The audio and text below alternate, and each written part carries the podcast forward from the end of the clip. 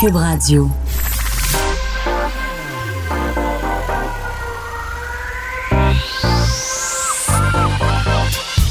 Même l'été, le midi, faut rester informé. Vincent Dessureau. Un été pas comme les autres. Cube Radio. Bon après-midi, bon lundi, bienvenue à l'émission en cette deuxième semaine des vacances de la construction qui bat son plein et euh, ben euh, j'espère que vous allez en profiter. Météo quand même un peu euh, vacillante ou très électrique dans les prochains jours.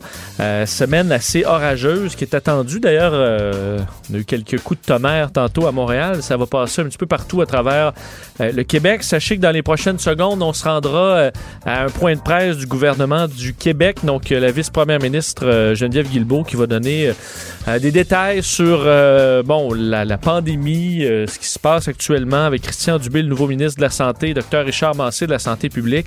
Alors, on dans les prochaines minutes. À date, il faut dire que les points de presse du gouvernement du Québec sont, euh, euh, euh, de moins en moins fréquents mais sont généralement pertinents. La semaine dernière, c'était très pertinent. Il y avait des points très importants qui ont été amenés par euh, Geneviève Guilbeault. Alors, euh, on, va, euh, on va surveiller la situation dans les, dans les prochaines secondes.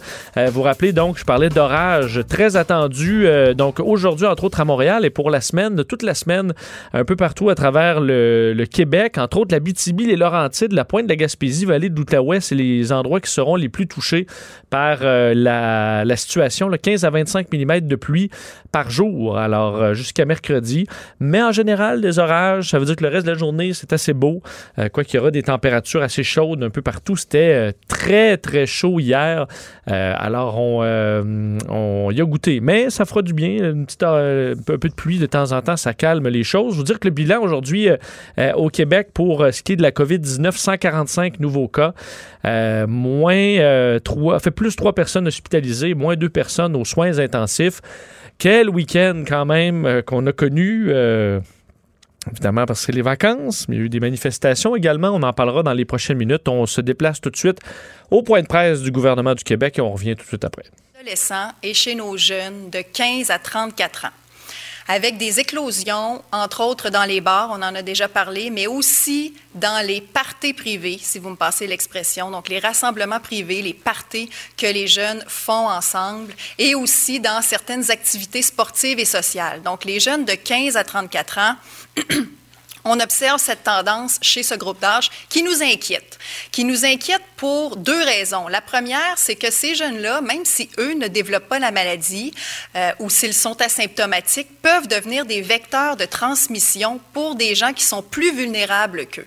Par exemple, un jeune pourrait contaminer ses parents ou ses grands-parents et euh, les parents ou les grands-parents, eux, développeraient la maladie et pourraient se retrouver dans une situation de santé qui est difficile. Ça s'est déjà vu, une contamination de ce type-là, et on veut à tout prix éviter ce genre de contagion entre un enfant et ses parents, ses grands-parents. Donc ça, c'est le premier élément pour lequel cette tendance-là nous inquiète. Le deuxième, bien, c'est la santé des jeunes eux-mêmes.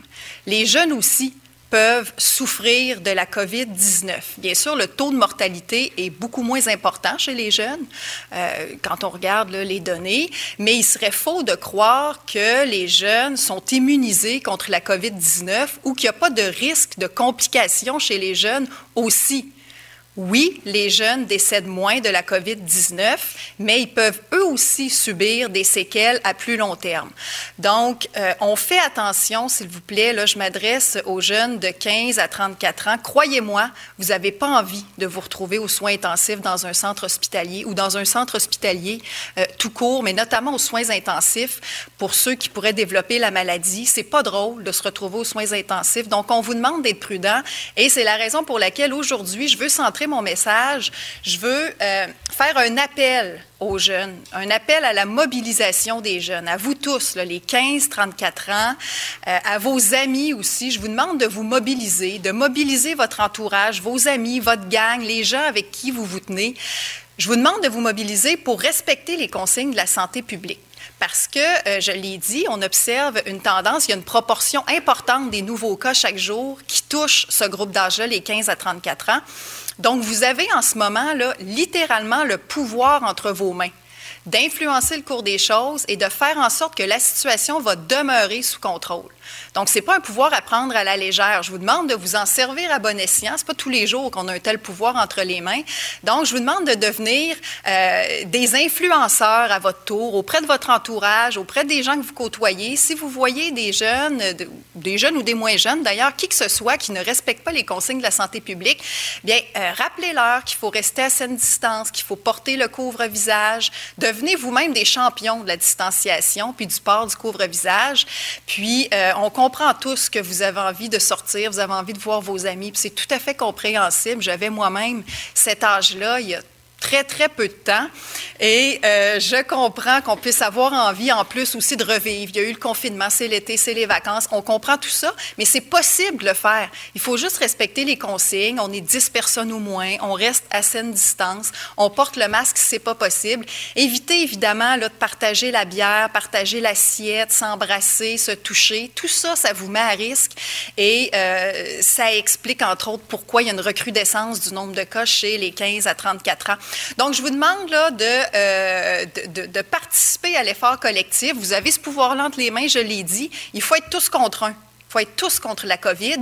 Et là, en ce moment, c'est vous qui avez une grosse partie du pouvoir de protection de notre société entre les mains. Fait que je vous demande de vous en saisir, de prendre ça au sérieux et de relever le défi qu'on vous propose de devenir ces champions du respect des consignes de santé publique, puis d'influencer aussi vos amis s'il y en a qui seraient tentés de ne pas respecter les consignes de santé publique. L'autre élément qui est important, entre autres pour les jeunes, mais en général, c'est euh, de se faire tester. C'est très, très important. J'en ai parlé en introduction. On a dépassé notre objectif de capacité de dépistage quotidien. Donc, on est amplement capable de tester euh, toutes les personnes qui viennent se faire tester. Euh, on est capable de tester le jour, le soir, avec ou sans rendez-vous. Il y a des cliniques dans toutes les régions du Québec. Donc, si vous avez évidemment des symptômes, allez vous faire tester. Mais si vous entendez parler qu'il y a peut-être quelqu'un qui a eu des symptômes ou qui a été testé positif dans un endroit où vous êtes allé, si vous avez le moindre soupçon, dans le doute, allez-y, allez vous faire tester. Soyez proactif. Attendez pas nécessairement que, des fois, il peut tu peux recevoir un appel de la santé publique qui dit, bon, mais dans tel endroit, finalement, il y a eu un cas, si tu étais là, va te faire tester. Soyez proactif et dans le doute, allez vous faire tester. Euh, on a amplement la capacité de le faire. Dans un autre ordre d'idée, je veux dire un mot aujourd'hui sur euh, les dérapages malheureux, certains dérapages malheureux qu'on a constatés dans des endroits touristiques au Québec, entre autres en Gaspésie. Vous avez sans doute euh, vu les, images et euh, les textes qui ont été écrits là-dessus dans les derniers jours. Je vais commencer quand même en rappelant qu'on est tous extrêmement heureux de voir autant de Québécois voyager au Québec cette année. Une des conséquences positive de la COVID, s'il y en a, c'est cette opportunité touristique dont on parlait euh, tout le printemps et qui s'avère cet été. Les gens voyagent massivement au Québec, sont amenés à voyager dans des régions, découvrir des régions où ils n'étaient peut-être jamais allés, les campings, les chalets, tout ça. Il y a beaucoup de locations qui se font. Donc ça, c'est beau à voir. On est très heureux que les Québécois euh, aient répondu à l'appel touristique. Ça permet de faire rouler l'économie de nos régions, etc. Donc il y a des aspects très, très positifs à ça. On est très heureux de ça. Par contre, il y a une minorité, une minorité de touristes qui euh, semblent avoir oublié le respect puis la politesse de base chez nous quand je vois, moi, des images, je trouve ça choquant de voir des images. Même, je trouve que ça brise le cœur de voir des images comme on a vu, des gens qui laissent des déchets sur des sites de camping, sur des plages, même des fois des déchets dans des cours d'eau. Euh, tu sais, ça n'a pas de bon sens. Si on veut que tout le monde puisse profiter de l'été, profiter du tourisme, profiter de leurs vacances en toute quiétude, en toute sécurité, en toute salubrité, bien, je demande là, à la minorité, encore une fois, c'est une minorité, de gens qui, euh, disons, se sont laissés aller de manière un peu excessive, de faire attention, de, de, de faire preuve de civisme et de respect.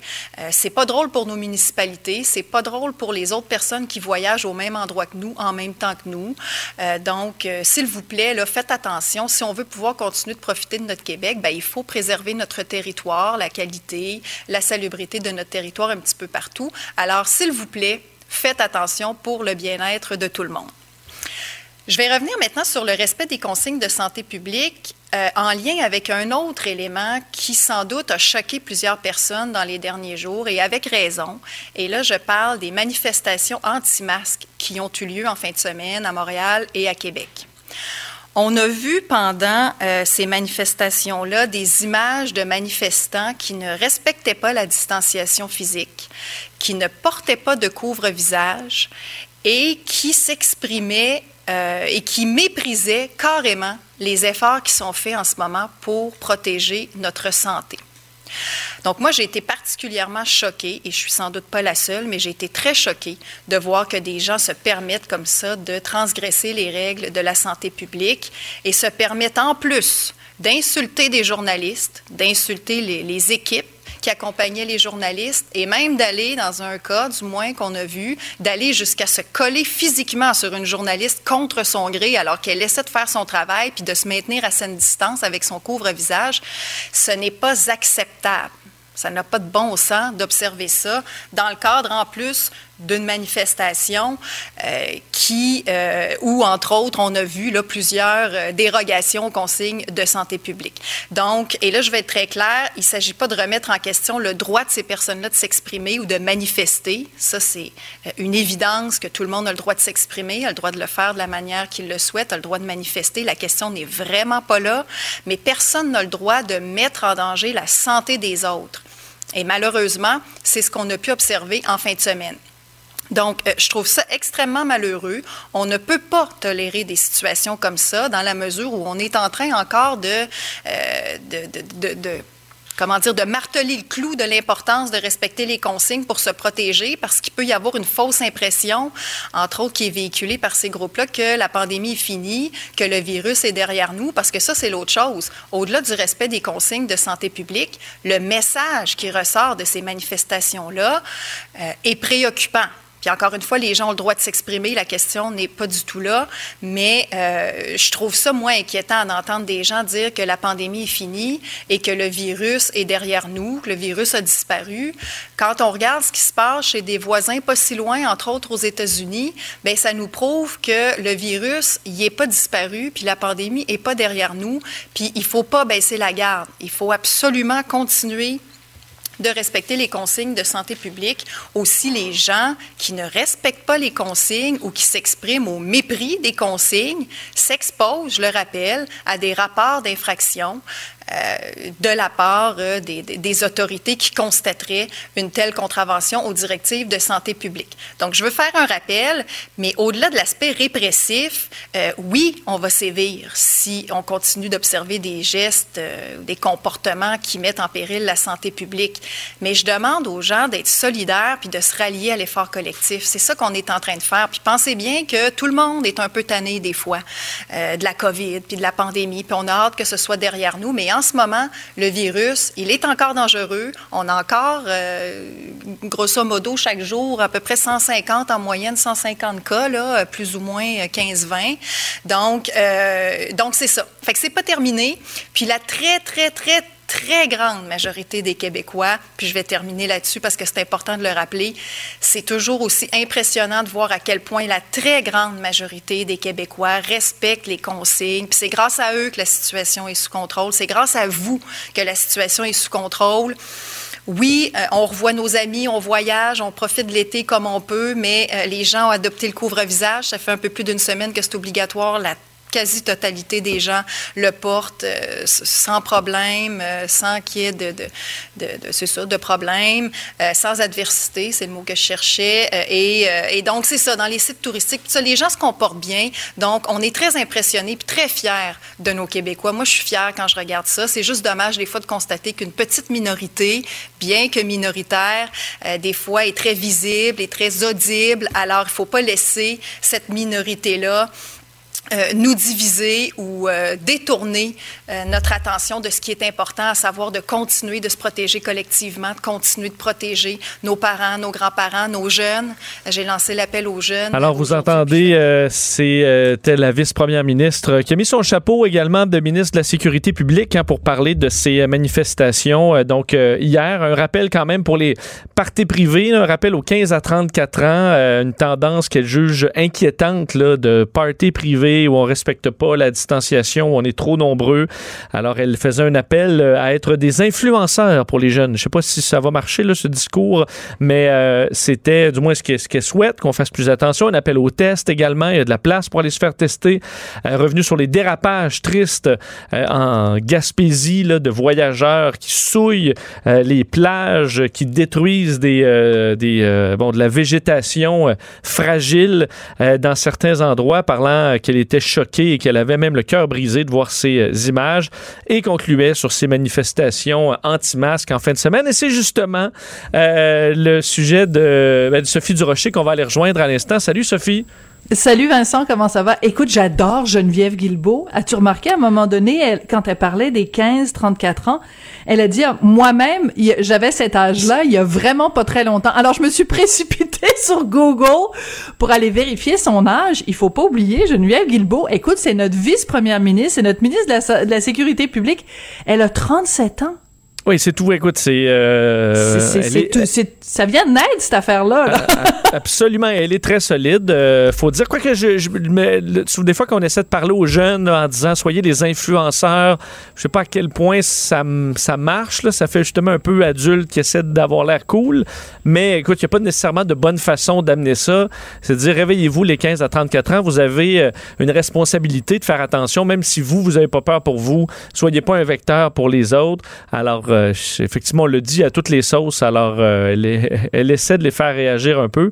Mais somme toute, elle est quand même assez directe euh, sur, les différents points d'actualité qui l'amènent à parler des manifestations d'hier et d'avant-hier à Montréal et Québec, où elle rappelle que tout le monde a le droit de manifester. Mais il y a quand même des, des images déconcertantes qu'on a vues en fin de semaine. Ben, écoute, il faut vraiment parler de deux cas en particulier, deux, deux collègues à nous euh, de, de TVA Nouvelles, Yves Poirier et Karianne Bourassa. Écoute, dans le cas de Yves Poirier, je pense qu'on peut collectivement lui remettre le prix du gars qui a le plus de sang-froid de toute la profession, là. J'en revenais Je- pas. C'est hallucinant. Alors, il faut, pour ceux qui n'ont pas vu les images ou qui n'ont pas entendu, écoute, il est en, en direct vraiment d'une manifestation au pied du Mont-Royal et tu sais, c'est déjà arrivé de- qu'on voit des, des gens, des, des, des journalistes au cœur d'une manifestation, puis ça brasse, puis ça bouge, puis il y a du bruit, puis il y a des gens avec, tu sais, des, des trompettes, puis tout ça. Mais là, les gens, la haine ou le, le- la violence qu'il y a sur place est pas dirigée entre les gens, elle est dirigée contre le journaliste. Et j'ai j'ai demandé à Mathieu, notre collègue, de sortir un petit extrait où c'est un euh, manifestant en particulier qui s'appelle Pierre Dion, qui vraiment est- tient des propos haineux envers Yves Poirier. Je pense qu'on va écouter On un petit extrait de voir ce que ça donne. Ouais, vas-y, parle, vas-y, vas-y! Billet, ta mort, go! Ouais, Yasti! Les de pourriture! Ouais! Tu commences à parler ou il est juste là, il fait son muet encore! C'est plus quoi dire, là, si va chier à ses culottes! Asti! J'ai aucun respect pour toi, m'avoir traîné en cours de main, toi, mon tabarnak, je te le dis, Poirier. T'es une plus vidange. d'avoir menti à la population Ouais, menti à la population. Nous avons une vidange ici, Monsieur Poirier, la vidange de TVA. Oui, ça c'est vrai. La vidange de TVA. Voici la vidange. Je le lis tout en direct moi-même. Ça capote ici. Écoute, Sophie, quoi? Romagnon, là, c'est à peu près pareil. Puis il faut rappeler, c'est qui Pierre Dion? Oui. hein?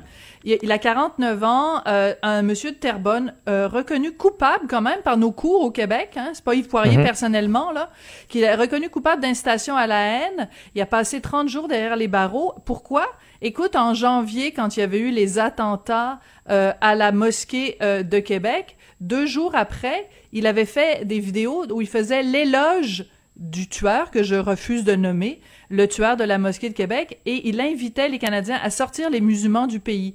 Et c'est ce gars-là qui traite notre collègue Yves Poirier de vidange. Je pense qu'il devrait peut-être se regarder dans le miroir, Monsieur Dion, avant de traiter Ben, nos collègues de cette façon-là. Écoute, on s'entend, c'est un des pires trolls euh, du Québec, Pierre Dion. Je suis surpris que, euh, tu sais, les, les- les- les- je voyais beaucoup de commentaires sur les manifestations anti-masques qui disaient, voilà, les médias montrent juste là, les coucous, alors que c'est plein de PhD là, dans la manifestation qu'on hein, qu'on cherche. Mais pourquoi ces PhD-là se lèvent pas contre la présence d'une euh, d'un troll pareil au discours dangereux, condamné.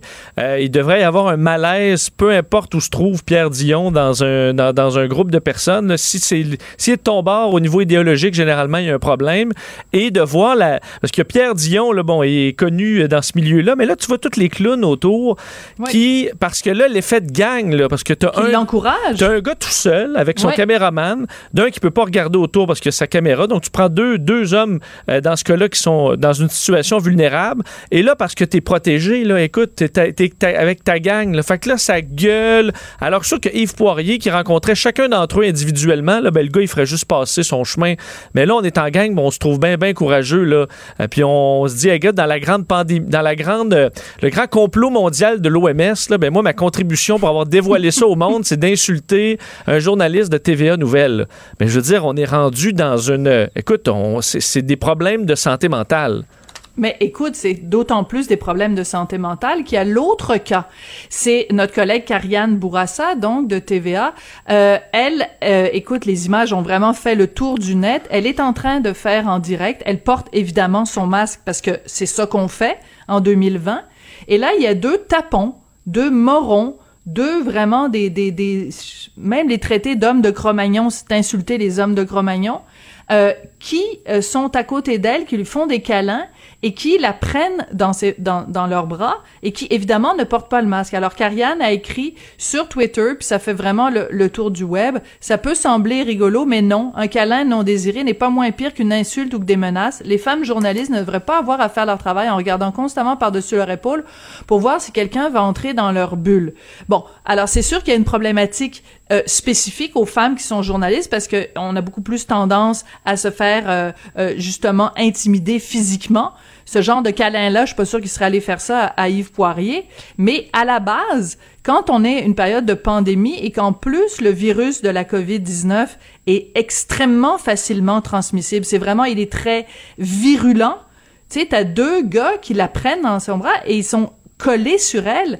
Donc, ils ont mis, ils sont allés mettre en danger la santé et l'intégrité de cette, de cette fille-là qui ne demande rien d'autre que de faire son travail. Oui, et la moi, plupart, il- juste dire, la plupart des Ouais. gens dans la manif disent Ah, mais moi, que les gens le portent, j'ai pas de problème. Moi, c'est juste moi, je vais avoir le droit. Ben, le respect du droit à notre Ben, journaliste Karianne de se protéger euh, a été complètement violé dans cette scène-là. là. T'as tout à fait raison. Et moi, je peux très bien comprendre que des gens se battent pour la liberté. Sais, quand tu, quand tu manifestes puis tu cries le mot liberté, c'est, tout à fait louable et je pense qu'il faut pas réduire ça à ça. Mais si toi, tu crois en la liberté, il faut aussi que tu respectes la liberté des autres. Par exemple, la liberté d'expression. Si toi, puis la Ge- Geneviève Guilbeault vient de le réitérer, bien sûr, la liberté d'expression existe au Québec. Vous avez tout à fait le droit de manifester. C'est pas ça qu'on remet en question. Mais si vous, vous revendiquez le droit de manifester librement et de vous exprimer librement, vous devez aussi respecter le fait que les journalistes s'expriment librement. Or, ce que ces tapons-là ont fait, Pierre Dion puis les deux les deux euh, gorilles là qui ont agressé euh, Kariane Bourassa, ce que vous faites, c'est que vous brimez la liberté d'expression et la liberté de la presse. Et quand on commence à menacer la liberté de la presse, c'est que ça va mal à la Vincent. Oui, oui, oui. Il y a des commentaires, des, euh, des, euh, des gestes de couillons, là, encore. Rappelez que c'est des. Euh, Tu te retrouves au milieu d'une foule. J'ai couvert des manifestations où, entre autres, les journalistes n'étaient pas nécessairement les bienvenus. Là. J'ai fait les, les carrés rouges. Ben, J'ai les vécu quelques rouges. trucs. Mais Ouais. honnêtement, j'ai jamais vu un niveau d'animosité comme ça et de langage ordurier. Euh, Vraiment, ça, faisait peine à voir. Heureusement, il faut se rappeler, ils sont très visibles, ces gens-là, dans des manifestations, Oui. très visibles sur les réseaux sociaux. Mais dans la, la population en général, euh, ils sont clairement une minorité, là, mais je pense qu'ils se sûr. croient une majorité silencieuse alors que c'est vraiment l'inverse. On le voit dans les commerces où en général ça se passe plutôt bien. Écoute, Euh, tout à fait. et, Puis euh, écoute, voilà. tu le sais, moi je viens de passer une semaine dans Charlevoix. Écoute, euh, pas juste pas juste dans les grandes villes, pas juste dans les grands centres, euh, partout euh, moi au Québec depuis le début là, depuis le 18 juillet, je trouve que les Québécois euh, puis je tiens à le souligner parce que c'est la majorité puis je trouve que c'est important de, le dire, les gens se comportent de façon civilisée et c'est très dommage qu'il y ait une coupe de gorilles qui viennent euh, Écoute, ils ont même lancé une bière sur Yves Poirier. Je veux dire, euh, c'est des voies de fait, là. Je veux dire, il faut qu'il y ait des mesures qui soient prises contre ces gens-là. Et surtout, juste sur terminer sur cette note-là, c'est que si le but de ces gens-là, c'est d'éveiller la population. Tu sais, ce matin, dans le journal, j'écris sur les frères Tadros, là, c'est le mot qui revient le plus souvent dans la bouche de ces gens-là, c'est éveillez-vous, réveillez-vous, vous êtes endormis, puis tout ça. Si leur but, c'est de réveiller la population, penses-tu que c'est en agressant physiquement et verbalement des hommes et des femmes journalistes que vous allez vous rallier que vous allez rallier le reste des Québécois à votre cause? Ben non, au contraire, vous allez vous mettre plein de gens à dos. Tu sais, on n'attrape pas des mouches avec du vinaigre, là. C'est une très, très, très mauvaise façon de rallier les gens à votre cause. Je trouve ça complètement un euh, comportement euh, minable. Et on voit beaucoup de commentaires qui disent là les hystériques euh, qui veulent des masques partout. Euh, l'hystérie là, elle est vraiment pas du côté des gens qui veulent porter un masque pour protéger la population. Là. On va dire l'hystérie là, on l'a vu en fin de semaine dans les manifestations. Euh, c'est mon disons à regarder les deux populations là, ça m'apparaît assez clair là-dessus. Ce qui est intéressant par contre, c'est que c'était plus calme à Québec qu'à Montréal. Alors qu'habituellement, on dit tu sais ah Québec, la radio poubelle puis ci puis ça. Il ben, faut dire que ça a eu lieu le lendemain donc, ils ont eu le temps d'envoyer évidemment des messages à leurs troupes en disant, hey, quand on va à Québec, faut vraiment que ce soit calme puis qu'il n'y ait pas les mêmes débordements qu'à Montréal. Mais c'est quand même amusant de remarquer que c'était beaucoup plus tranquille à Québec qu'à Montréal. Je dois te dire que j'ai eu cette réflexion-là euh, moi-même. Sophie, un mot sur euh, euh, bon ce, texte du devoir sur Julien Lacroix, des allégations d'inconduite sexuelle qui a mené l'humoriste lui-même à réagir ce matin sur Facebook dans un texte bon qui où le, le faut dire refuse une partie des allégations euh, en accepte peut-être une partie. C'était un peu en demi-teinte, euh, son, texte, mais ça a fait grand bruit euh, au Québec depuis ce matin. Écoute, c'est un texte donc d'Amélie Pineda. On se rappelle qu'Amélie Pineda du Devoir en plus, c'est elle qui avait collaboré avec euh, deux euh, journalistes aussi du 98.5 pour faire euh, tomber Gilbert Rozon, enfin tomber dans le sens que c'était elle qui avait fait ce reportage là qui avait fait évidemment grand bruit sur Gilbert Rozon. Alors dans ce cas-là, c'est ce jeune humoriste de 27 ans, Julien Lacroix, neuf femmes qui ont témoigné. Bon, j'ai une coupe de, de questions mais que ça, ça soulève quelques questions quand même chez moi. Euh, je remets pas en question évidemment le travail journalistique d'Amélie Pineda, mais je trouve qu'on mélange un peu tout dans ce texte-là. C'est-à-dire que ça va de euh, quand il avait, euh, quand il était mineur, euh, qui s'est mal comporté avec des gens avec qui il allait euh, au collège à Saint-Lambert, à euh, une ancienne blonde à lui avec qui il a repris le contact et qui l'aurait agressé sexuellement, mais on n'a aucune idée de, des détails de ce qui s'est passé. La, la, la, présumée victime dit simplement il m'a agressé sexuellement, je lui ai dit non, arrête, et malgré ça, il a continué. On n'a aucune idée du contexte de quoi que ce soit, mais on, on a dans le même texte, donc, une femme qui affirme avoir été agressée sexuellement et d'autres qui disent, ben, j'étais dans un bar, euh, il est passé devant moi, puis il m'a embrassé.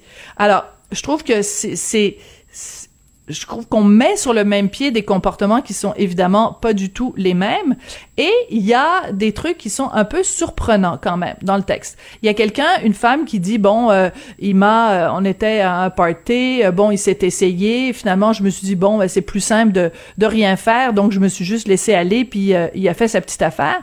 Et après, elle dit, c'est seulement plusieurs années après, dans un cours à l'université où la culture du viol a été abordée, que pour la première fois, j'ai pu mettre des mots sur ce qui m'était arrivé. Je sais pas, il me semble que je, je veux pas porter de jugement, puis je fais attention, puis je mets des gants blancs, puis je marche sur des œufs, mais t'as besoin d'aller dans un cours à l'université où on parle de viol pour que tu saches que t'as été agressé sexuellement? Je sais pas. Je, je, fais juste soulever des questions. Je trouve qu'il y a beaucoup, beaucoup de points d'interrogation qui sont soulevés par ce texte-là. Bon, ça c'est le texte du devoir. Maintenant, attardons-nous à la réponse de Julien Lacroix. Julien Lacroix répond lui, que la journaliste du Devoir lui a pas donné l'occasion vraiment de se défendre. Pourquoi? Parce qu'elle aurait refusé de lui dire qui l'accusait de quoi. Donc lui dit, ben moi j'aurais voulu savoir c'était quoi les noms des gens parce que je vais te citer la phrase exacte. Il dit mhm. comment voulez-vous que je réponde sans connaître les détails précis et sans savoir de qui on parle ni de qui elles viennent ces allégations là. Donc, je peux comprendre Julien Lacroix d'avoir refusé de parler à la journaliste en disant, ben écoute, si tu me dis pas que c'est Geneviève qui m'accuse d'avoir fait telle chose au mois de mars 2010, ben comment veux-tu que je réponde de façon générale à ces allégations-là? Mais à l'inverse, on pouvait comprendre la journaliste de dire je peux pas juste te donner ben, la liste de noms, puis après ça, tu fais ce que tu veux avec, euh, sans garantie de, de réagir.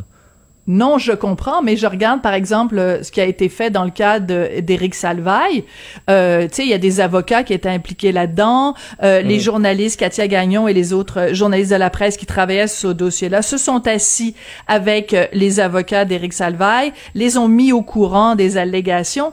Je, je fais juste dire, j'ai, j'ai, je trouve qu'il y a beaucoup de gris dans cette histoire-là. C'est juste, comme je te dis, Vincent, je fais excessivement attention parce que je pense que c'est un reportage solide, c'est très incriminant, mais en même temps, je trouve qu'il y a beaucoup de, de, de, pour moi, là, il y a beaucoup de petites alarmes qui sonnent et il y a beaucoup de, Hmm. de, de gris dans tout ça. Parce Ce que, le, message, retiens- le message lui-même de Julien Lacroix a fait réagir beaucoup dans les deux sens. Je voyais dans les, les commentaires, Oui. c'est plusieurs qui l'appuyaient. Je voyais aussi partout sur les réseaux sociaux des messages. Je trouvais que c'est c'était tant qu'à écrire ça, écrit rien, écrit autre chose ou écrit rien. Parce que ça aussi, c'est un message un peu flou. Il accepte, il accepte pas, le blâme, ou il dit ben, il y aura des recours. Euh, c'est- peut-être malhabile aussi comme réponse de, de- Julien Lacroix. Mais tu sais, dans toute cette vague de dénonciation qu'il y a depuis, qui vraiment qui déferle sur le Québec depuis plusieurs semaines, euh, à, plusieurs reprises, on a interviewé des, des, des avocats qui disaient, ben le premier conseil que nous on donne à nos clients, c'est tais-toi, ne dis rien, n'écris rien, parce que tout ce que tu dis ou écris pourra éventuellement être retenu contre toi et de toute façon ça va euh, teinter la preuve. Donc ne dis rien. Donc moi je ne comprends pas que depuis l'affaire Marie-Pierre Morin que les personnalités publiques qui sont visées se, se continuent à réagir publiquement en écrivant des longs, longs, longs, longs textes sur leur page Facebook. J'espère que ces gens-là ont consulté un avocat avant d'écrire euh, quoi que ce soit. En fait, il dit à la fin, mon équipe de, je, je réfléchis aux recours qui s'offrent à moi dans ce contexte. Donc, il laisse entendre qu'il y aura peut-être euh, des poursuites ou en tout cas une, une action euh, contre les allégations du devoir. Mais il me semble que avant d'écrire un long statut Facebook, tu consultes ton avocat parce que ça ressemble pas à du, vocabulaire d'avocat ce qu'il y a dans ce texte-là. Là. C'est un peu étrange. Mais de façon générale, je pense qu'il y a une chose euh, qui, qui est importante, c'est que il dit Julien Lacroix, personnellement, je suis favorable à tout processus juste et efficace pour soutenir toute victime d'une infraction criminelle. Si l'objectif est d'attirer l'attention du public en portant atteinte à la réputation et à la crédibilité d'une personne, là, c'est autre chose. Euh, est-ce que l'ensemble des allégations qui sont faites dans le texte du devoir, est-ce que l'ensemble de ces allégations-là sont de nature criminelle? Je pense pas. Je pense que quand tu, tu t'es dans un bar puis qu'il y a un gars qui t'embrasse de force, je suis pas sûre que tu vas au poste de police pour dénoncer le gars. Donc, c'est, c'est là que j'ai un malaise, c'est que on, on, on a parlé, oui, à neuf femmes, mais qui ont, qui ont des expériences quand même très différentes par rapport à, Julien Lacroix. Euh, des fois, des gens qui disent, euh, bon, ben, tu sais, Rosalie Vaillancourt, elle dit, bon, ben, il passait son temps à me demander de, tu sais, à soulever ma robe, puis tout ça. Est-ce que c'est le genre de truc que des humoristes font entre eux parce que font des jokes niaiseuses? Mettre ça au même plan que un gars qui aurait agressé sexuellement une ancienne blonde, je trouve qu'on on joue dans des eaux un, un peu troubles. Sophie, il nous reste une minute, mais je veux revenir Oui. sur Laurent Duvernay-Tardif qui, Oh, euh, je pense, au mon Québec... euh, ouais, c'est ton...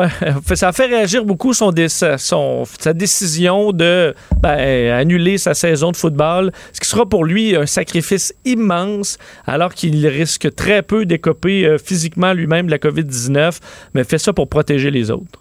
Ben, écoute, moi, je trouve que la phrase dans son, dans son texte qu'il a écrit pour expliquer pourquoi il n'allait pas jouer au football cette année, c'est quand il dit, si je dois prendre des risques, je vais les prendre en prenant soin des patients.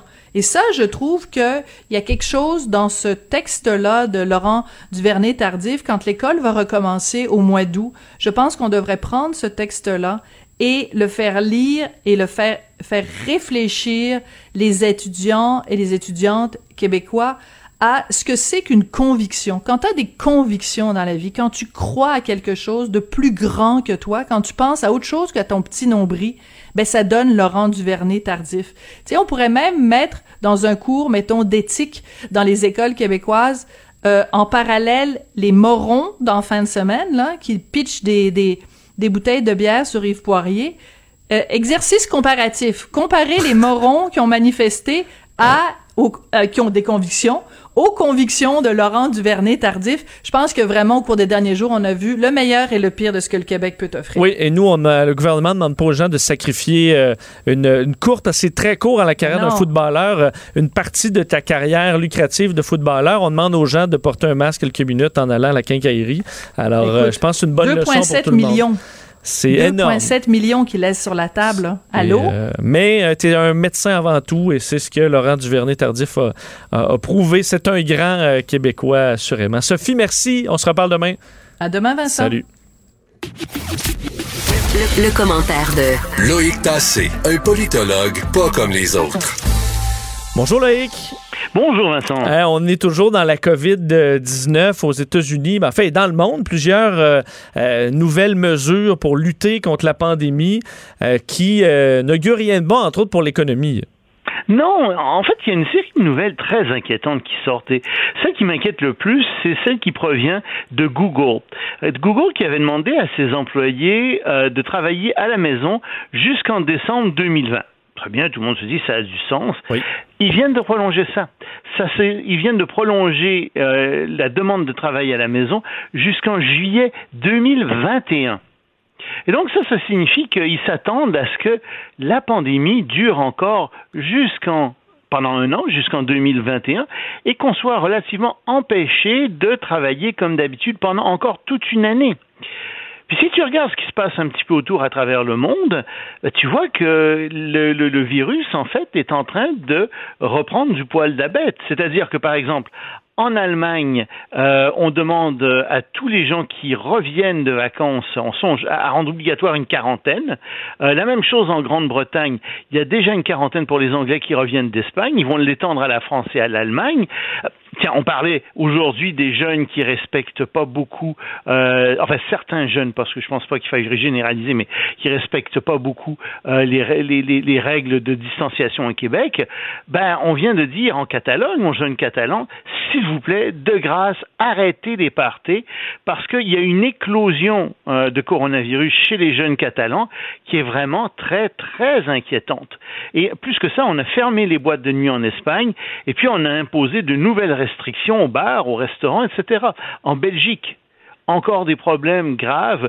Euh, depuis euh, aujourd'hui, il y a de nouvelles mesures. On interdit les rencontres familiales de plus de cinq personnes. Avant, c'était 15 personnes, on a restreint ça. Et, la même chose, on, a réduit le nombre de personnes qui peuvent se retrouver ensemble dans des espaces intérieurs ou dans des espaces extérieurs. Donc, tu vois, ça augure un peu mal. Et puis, cerise sur le Sunday, au Vietnam, on vient de découvrir une nouvelle souche euh, de, de Covid-19 et cette souche serait plus dangereuse, serait plus euh, plus agressive euh, que les autres souches euh, et ça pose un problème. On vient d'évacuer une ville, la ville de Da Nang, qui a des touristes, qui avait 80 000 touristes. On vient de l'évacuer. On vient de demander à ces touristes de s'en aller, de s'en aller tous en quarantaine, de rentrer chez eux et donc de passer 14 jours à la maison. Très inquiétant. D'ailleurs, je pensais, j'avais une pensée ce matin. Euh, on serait normalement en semaine olympique. Là, on serait dans les, euh, au cœur des Olympiques en voyant le, la décision de Google de reporter, euh, le retour de ses employés en l'été prochain. Ben, tu dis, OK, là, euh, les Olympiques, encore là, on se retrouve dans. Est-ce qu'on reporte en 2022? Est-ce qu'on annule complètement? voir des que ce soit aussi loin sans sortir, ça doit être inquiétant pour plusieurs des grands événements qui ont goûté cet été et qui se demandent s'ils vont devoir passer à travers la même, la même crise l'été Je trouve ta réflexion excellente. Effectivement, les Jeux olympiques de Tokyo sont mis en péril. Euh, ils ont dépensé des milliards de dollars, pour ces Jeux olympiques en équipement, etc. On se dit on va se faire un peu d'argent euh, en recevant les Jeux. Non, ça risque d'être une perte sèche. Et euh, ça, je pense que le gouvernement est pas très content de ça au Japon. Mais en même temps, les habitants de Tokyo veulent sûrement pas recevoir des gens du monde entier, alors que la pandémie risque encore de courir. Remarque qu'il y a des bonnes nouvelles. J'ai quand même gardé oh. ça pour, pour ce point-là. Ben, je vais les prendre. On va les prendre. Oui, parce qu'il faut quand même pas se décourager. Il faut rester optimiste. Euh, il y a la firme euh, Moderna qui vient de, de, de, de dire aujourd'hui, qui est d'annoncer euh, qu'elle faisait des essais cliniques sur 30 000 personnes. Donc, 15 000 personnes qui vont recevoir une dose de vaccin que la compagnie a développé 15 000 personnes qui vont recevoir un placebo et euh, la compagnie est vraiment très confiante dans son produit.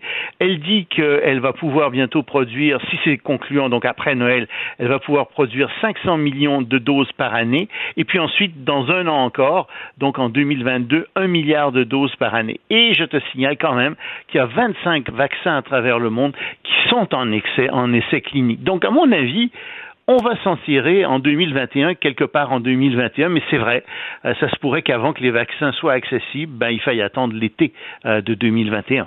Hmm, on, aura, on le souhaite, du moins que ça arrive le plus rapidement possible.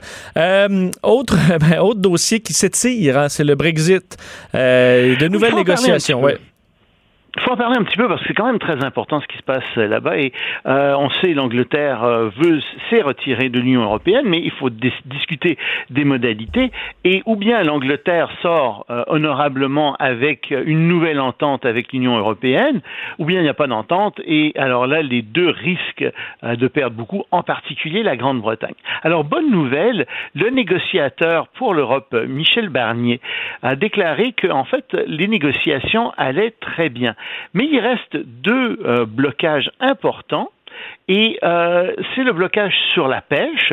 Euh, les Européens aimeraient que les Anglais donnent davantage accès à leurs navires de pêche lorsque ils se seront retirés complètement de l'Union européenne. Et en même temps, en contrepartie, en fait, ils disent aux Britanniques, s'il vous plaît, c'est un autre point de contentieux, on, veut que vous aligniez vos politiques d'aide étatique, vos politiques sur le travail, vos normes environnementales. On voudrait vraiment que vous les aligniez sur les normes européennes parce qu'on ne veut pas que l'Europe soit inondée de produits bon marché qui ont été fabriqués dans des conditions de travail difficiles, moins bonnes en tout cas qu'en Europe, euh, en ne suivant pas les normes environnementales, etc. Ça bloque encore là-dessus, mais il semble qu'il y ait des progrès qui aient été accomplis. Mais est-ce que ça doit quand même être compliqué de travailler, à discuter l'exportation, importation, les détails, dans la mesure où là, on utilise les chiffres d'une autre époque, probablement avant la pandémie, là, tout est chamboulé, pour combien de temps, on ne sait pas. Oui, oui, c'est vrai. Mais c'est aussi une question pour l'avenir. Surtout, c'est que ce qu'on veut, c'est que, euh, dans le fond, c'est que l'Angleterre demeure européenne dans sa façon de faire, dans sa mhm. philosophie euh, de l'État, et on voudrait aussi qu'elle demeure un partenaire européen, c'est-à-dire qu'elle donne accès euh, à ces zones de pêche aux, bateaux européens. C'est vraiment dans ce sens-là qu'on voit. On, voit en fait on essaie de prévoir pour l'avenir. tu vois, il y a aussi des questions d'énergie, de transport, de marquage d'origine des produits qui, sont discutés, mais euh, c'est sûr que les chiffres ont été changés, c'est sûr que les, les économies européennes euh, vont avoir de graves ont de graves problèmes et on ne sait pas ce qui va arriver d'ici un an, euh, mais quand même, ça reste une, une bonne nouvelle, si tu veux, dans l'ensemble. J'essaie d'être un peu optimiste là-dessus. Là où c'est plus difficile, c'est au Mali. Tu, tu surveilles ce dossier-là de près et la crise qui continue à dégénérer. Ouch, euh, ça va mal au Mali. Il y a eu une délégation des chefs d'État africains, cinq chefs d'État africains la semaine dernière, qui s'est rendue au Mali euh, pour négocier. Et euh, ça n'a pas marché. Il y a eu une fin de non-recevoir. En fait, le fond du problème, n'est-ce pas, c'est que le président malien, M. Ibrahim Boubacar Keïta, est un ivrogne. Il est entouré de gens incompétents, corrompu.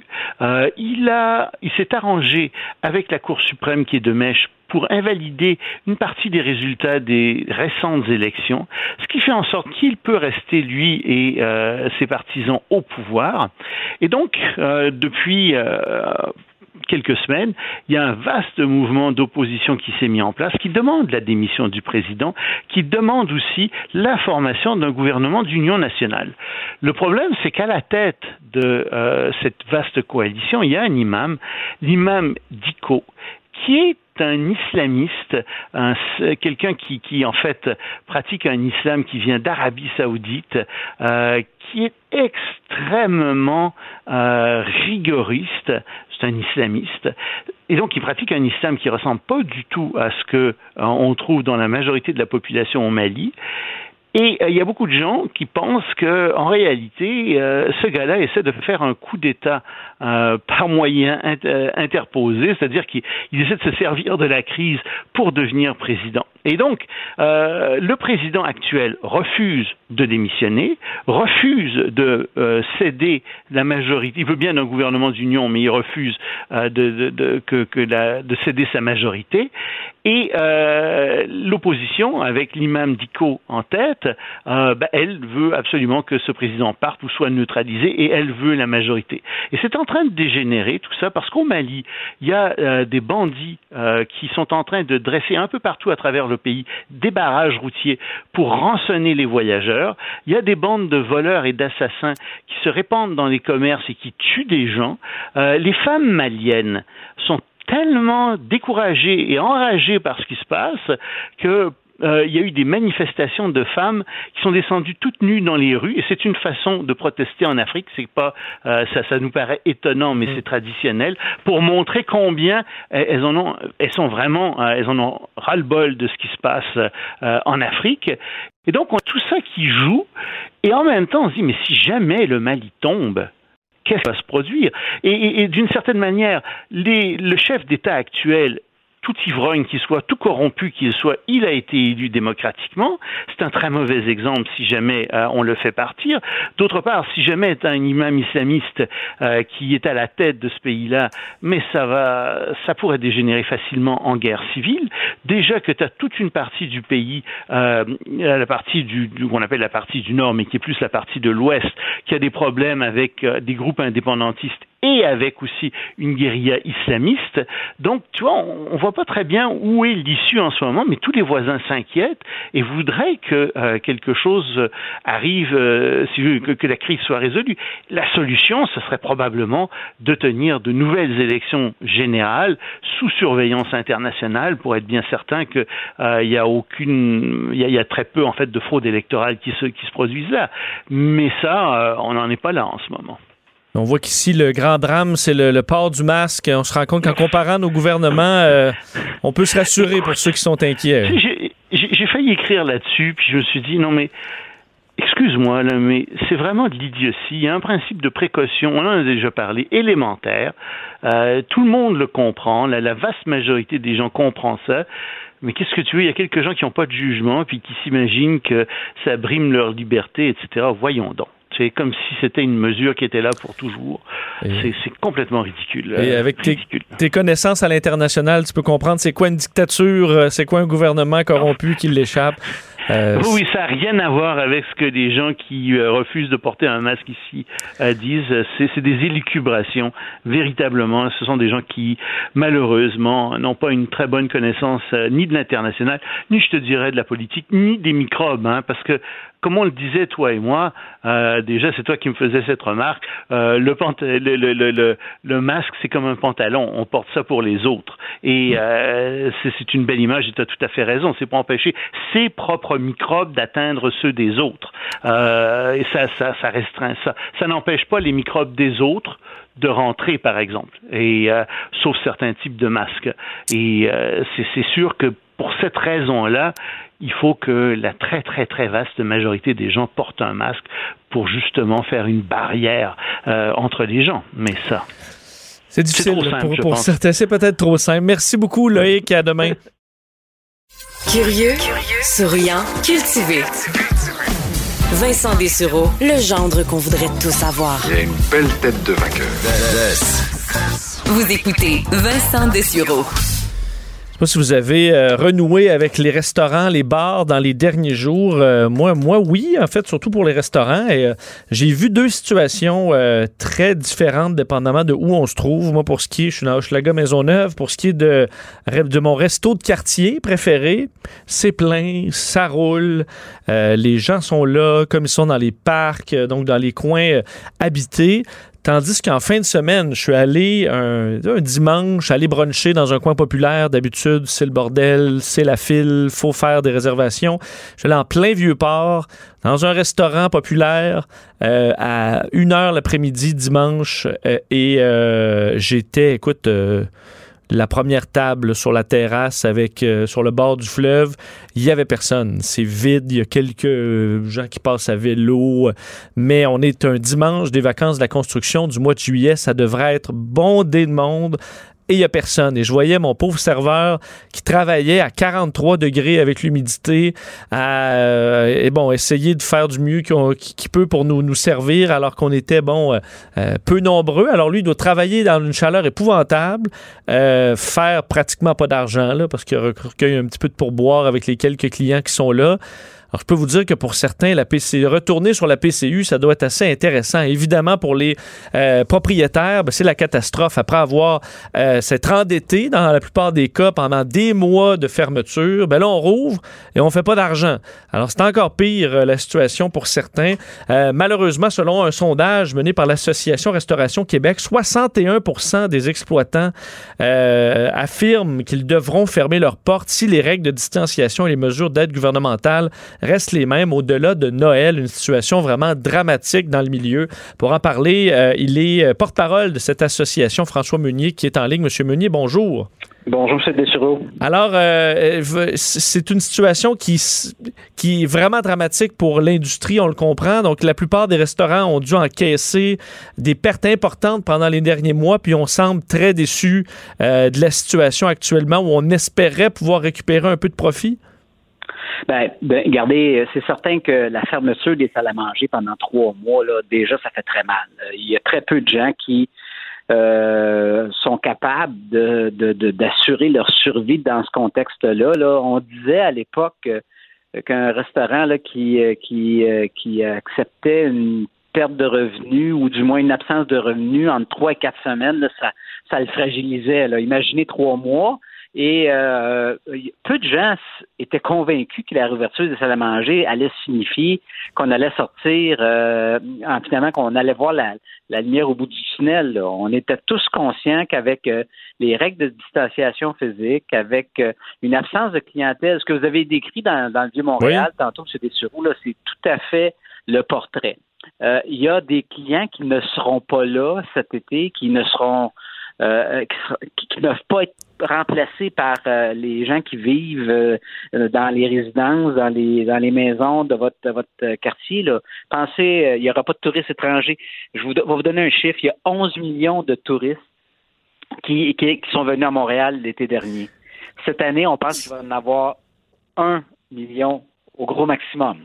Donc, il y a 10 millions de personnes qui dépensent à peu près là, en moyenne facilement là, euh, une centaine de dollars par jour pour s'alimenter dans les restaurants qui ne seront pas là.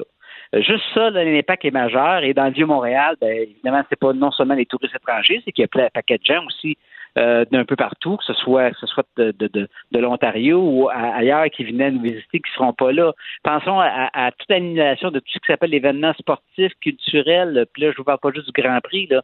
Festival de jazz euh, ou autre. Euh, et, et en plus, ben, vous avez à peu près un taux de, de présence des travailleurs dans les tours à Bourreau à Montréal d'à peu près 5% Ça, c'est 400 000 personnes qui viennent travailler chaque jour à Montréal, qui viennent plus là. Euh, Alors, ça ne peut pas avoir, avoir un impact nul, c'est certain. Donc, à long terme, euh, tout, tout ça conjugué, tout ça additionné va faire en sorte que, euh, évidemment, la situation financière de toutes ces entreprises-là va être extrêmement précaire, c'est certain. Mais euh, M. Meunier, sur les. euh, parce qu'on on voit là, c'était si les mesures d'aide. en fait, si les règles de distanciation se poursuivent, mais en même temps, moi, dans les restaurants où je suis allé en fin de semaine, au Vieux-Port, euh, le problème, c'était pas qu'il y avait une table sur deux de fermée, c'est qu'il n'y avait pas de clients. Donc, ça, la distanciation, le port d'une visière ou autre chose, ça- le, le problème n'est pas là. C'est que les la, la frontière est fermée et ça, c'est quand même compliqué En- en à fait, C'est l'impact euh, globale de la pandémie sur la fréquentation des établissements.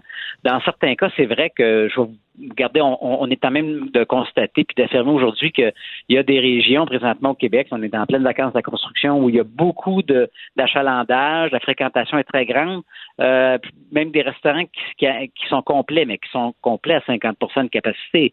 Euh, donc, euh, oui, ces gens-là vont être capables de se maintenir la tête de l'eau, mais qu'est-ce qu'en sera-t-il en septembre, en octobre? Euh, et là, je vous parle pas de deuxième vague. Là.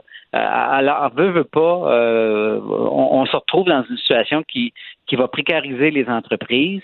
Il n'y a eu aucun programme particulier pour le secteur de la restauration. En moyenne, les gens ont investi 5 000 à 6 000 dollars pour euh, respecter les, nouvelles conditions, que ce soit l'achat d'équipements de protection individuelle, l'installation de plexiglas, la sialisation, l'achat de désinfectants, etc. Euh, mais il n'y a personne qui nous a envoyé de chèque. Alors, veut, veut pas.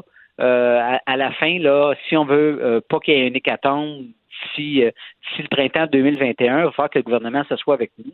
Regarde ce qui peut être fait. Nous, évidemment, depuis le début, on va avoir un programme d'aide spécifique propre au secteur qui tient compte que nous, il y aura pas de, euh, on récupérera pas les ventes perdues, c'est des ventes qui ne reviendront pas.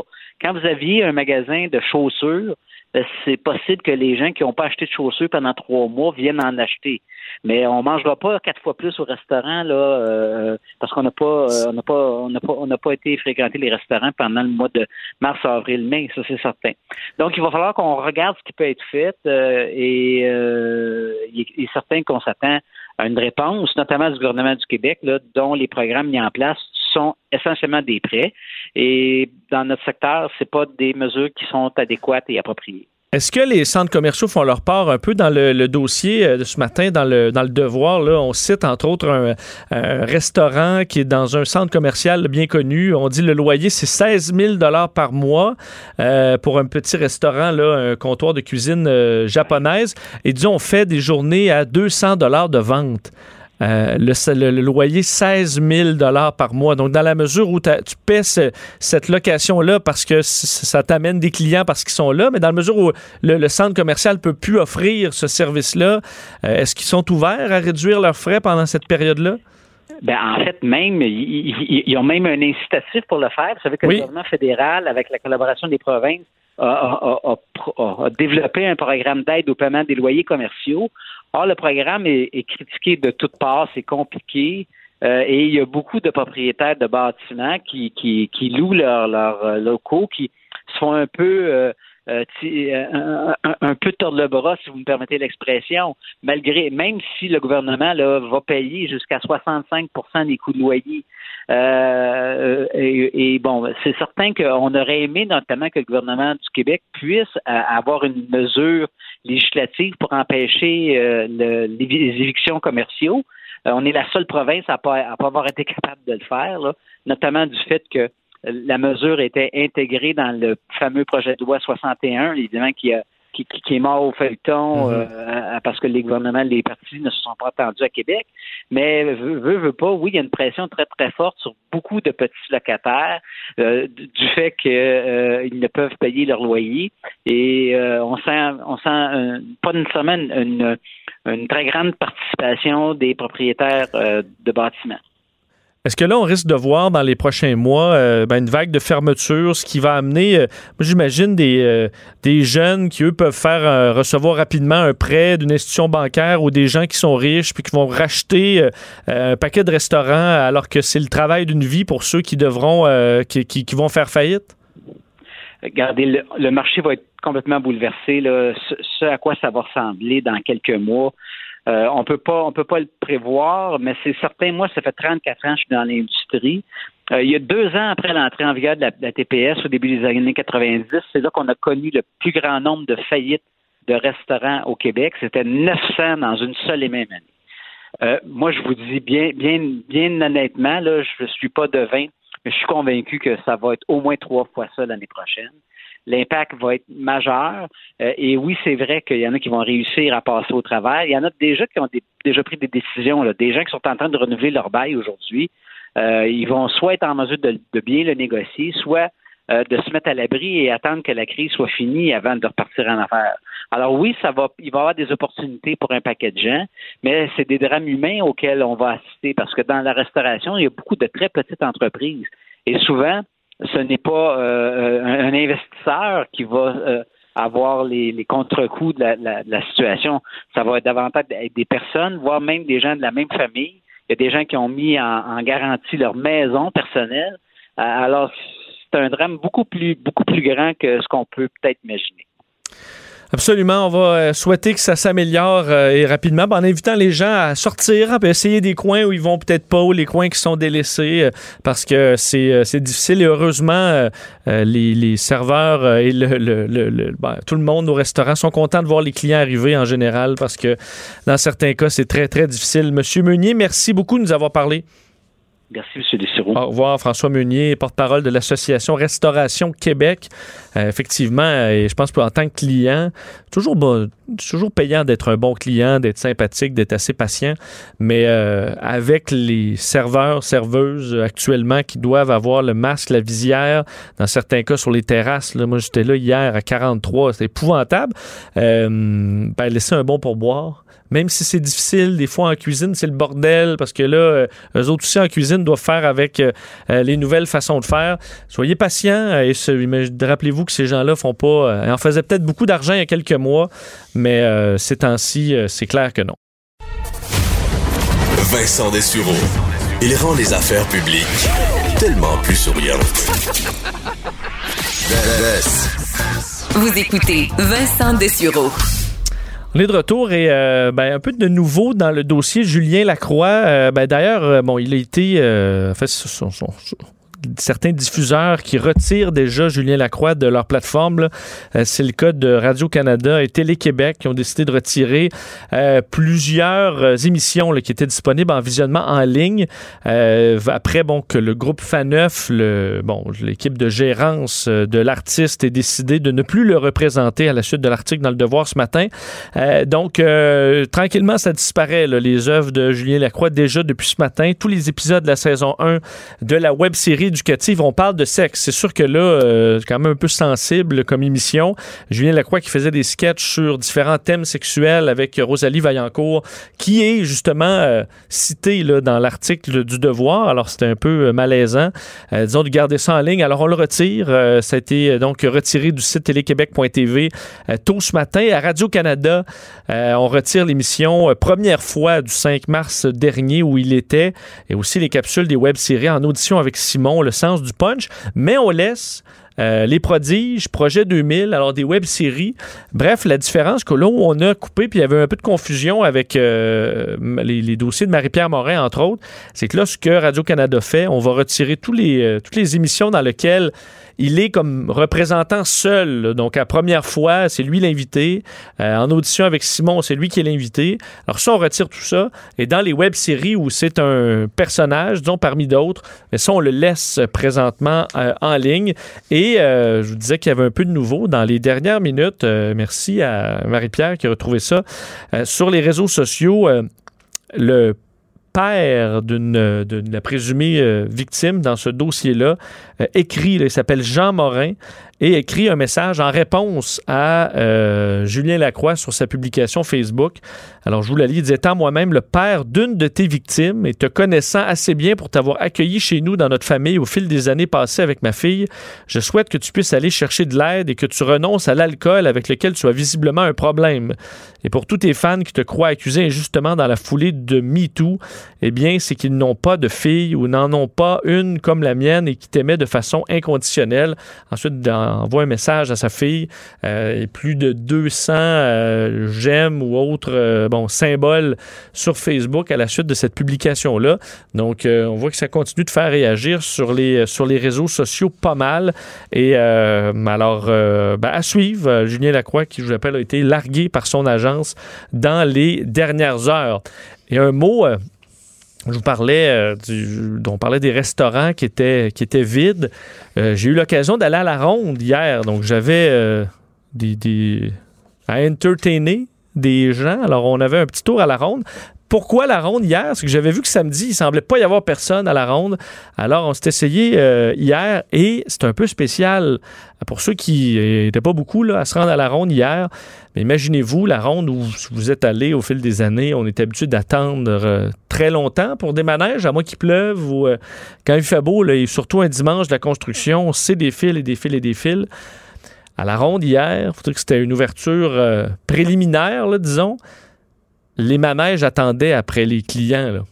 Euh, entre autres, pour ceux qui connaissent l'orbite, qui t'envoie en l'air comme d'un coup. Euh, il manquait de monde. Il faut huit personnes pour déclencher le manège. Et euh, au micro, la, jeune femme qui appelait, est-ce qu'il y a des gens pour l'orbite? Voulez-vous venir dans l'orbite?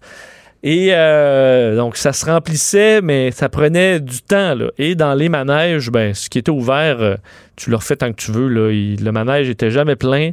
Et on attendait après toi. C'est une scène quand même très particulière euh, dans le cas de, la ronde. Ce qu'il y a par contre de positif, il faut dire que la ronde contrôlait le nombre de personnes. En fin de semaine, ce qu'on faisait, il fallait réserver une heure précise d'arrivée.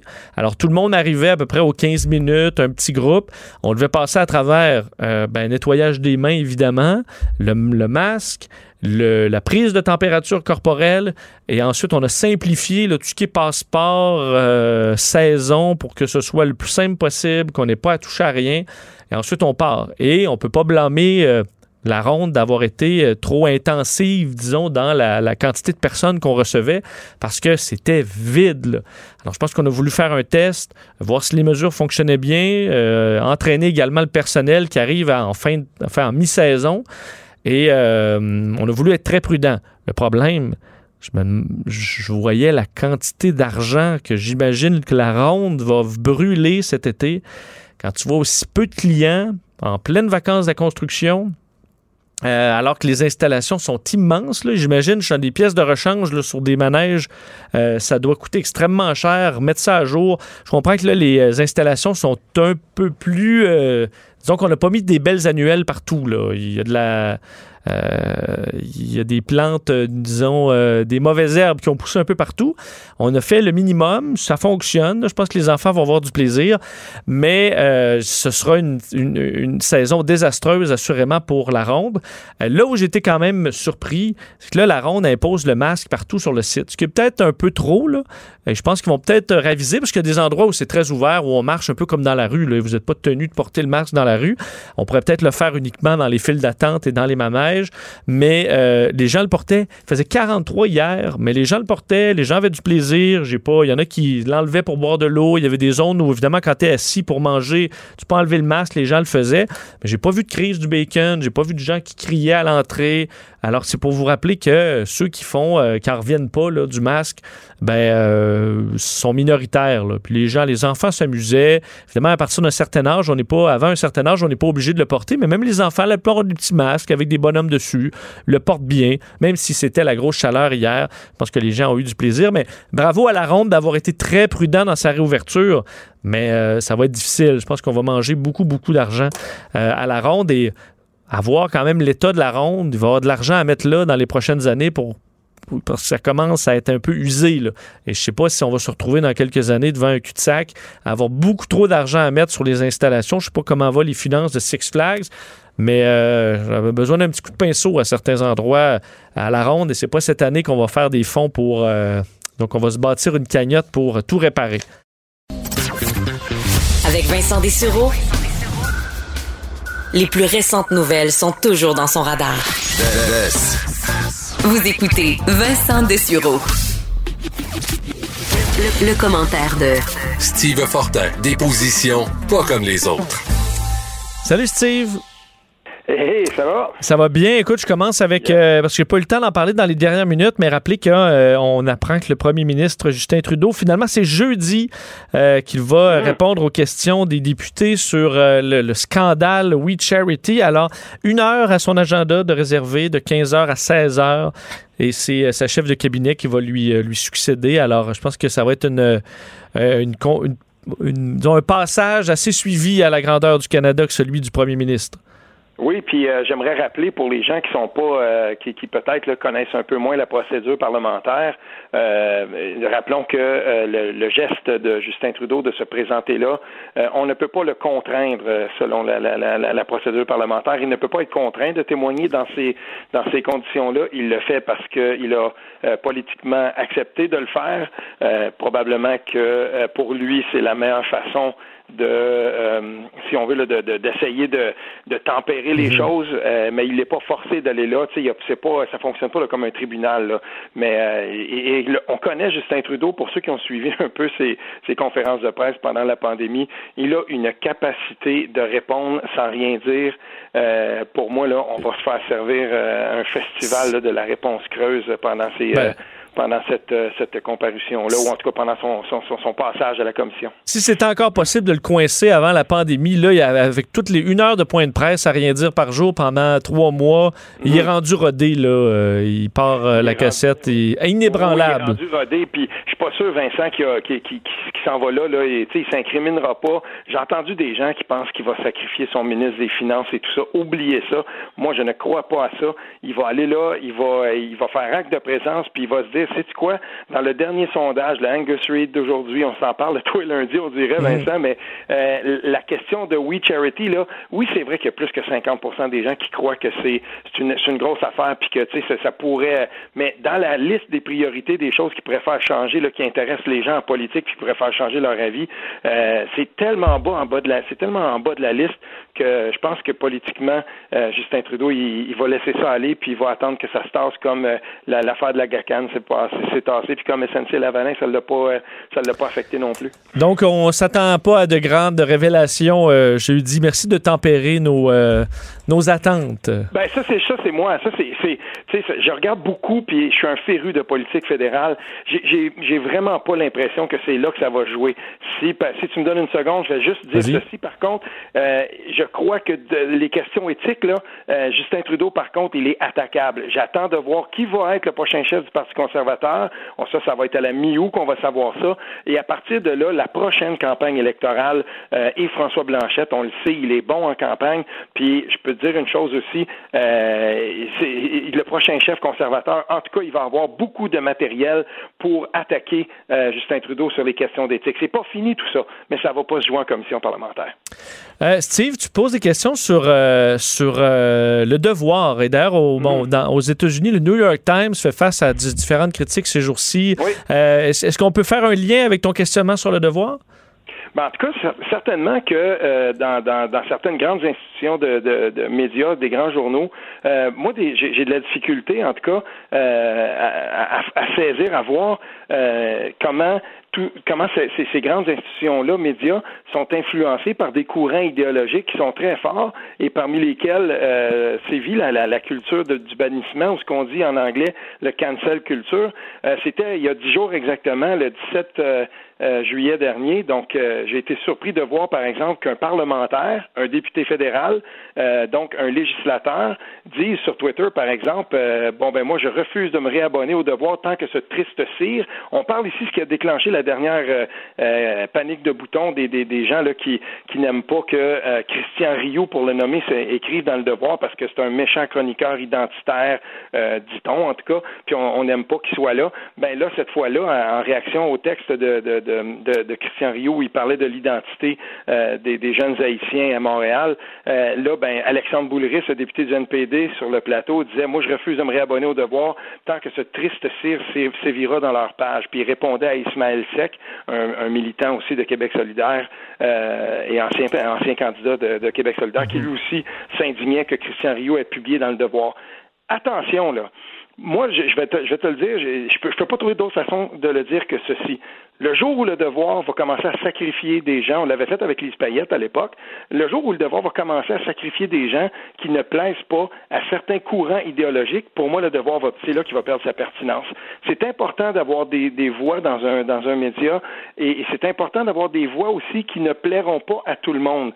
J'ai lu des trucs, moi, qui m'ont fait lever le poil sur les bras par la chroniqueuse Émilie Nicolas, ancienne militante du Parti libéral du Québec, euh, et, et, des fois, elle a écrit des trucs là, qui, qui m'ont fait carrément viré. Un texte virulent d'ailleurs où elle n'avait pas été tendre envers Simon Jolin Barrette euh, et tout ça. OK, c'est correct. Moi, je, vais continuer à défendre le droit et, surtout le fait que le devoir publie à la fois Émilie Nicolas, à la fois, par exemple, Francine Pelletier, mais aussi des contreparties. Et il n'y en a pas assez au devoir. Donc, il y a Christian Rioux, mais il n'y en a pas tant que ça pour donner la répartie à, à un autre courant idéologique. Et si on sacrifie Christian Rioux, ça veut dire que là, maintenant, on fait du devoir, c'est comme si on, disait bon ben maintenant le journal Le Devoir va surtout publier euh, des gens qui vont penser dans la même de la même façon par rapport à des enjeux de société qui sont pourtant très importants et pour lesquels on a besoin de diversité des voix et non pas de chercher à créer un espace sécuritaire, un safe space idéologique où euh, on entendra, on ne fera que conforter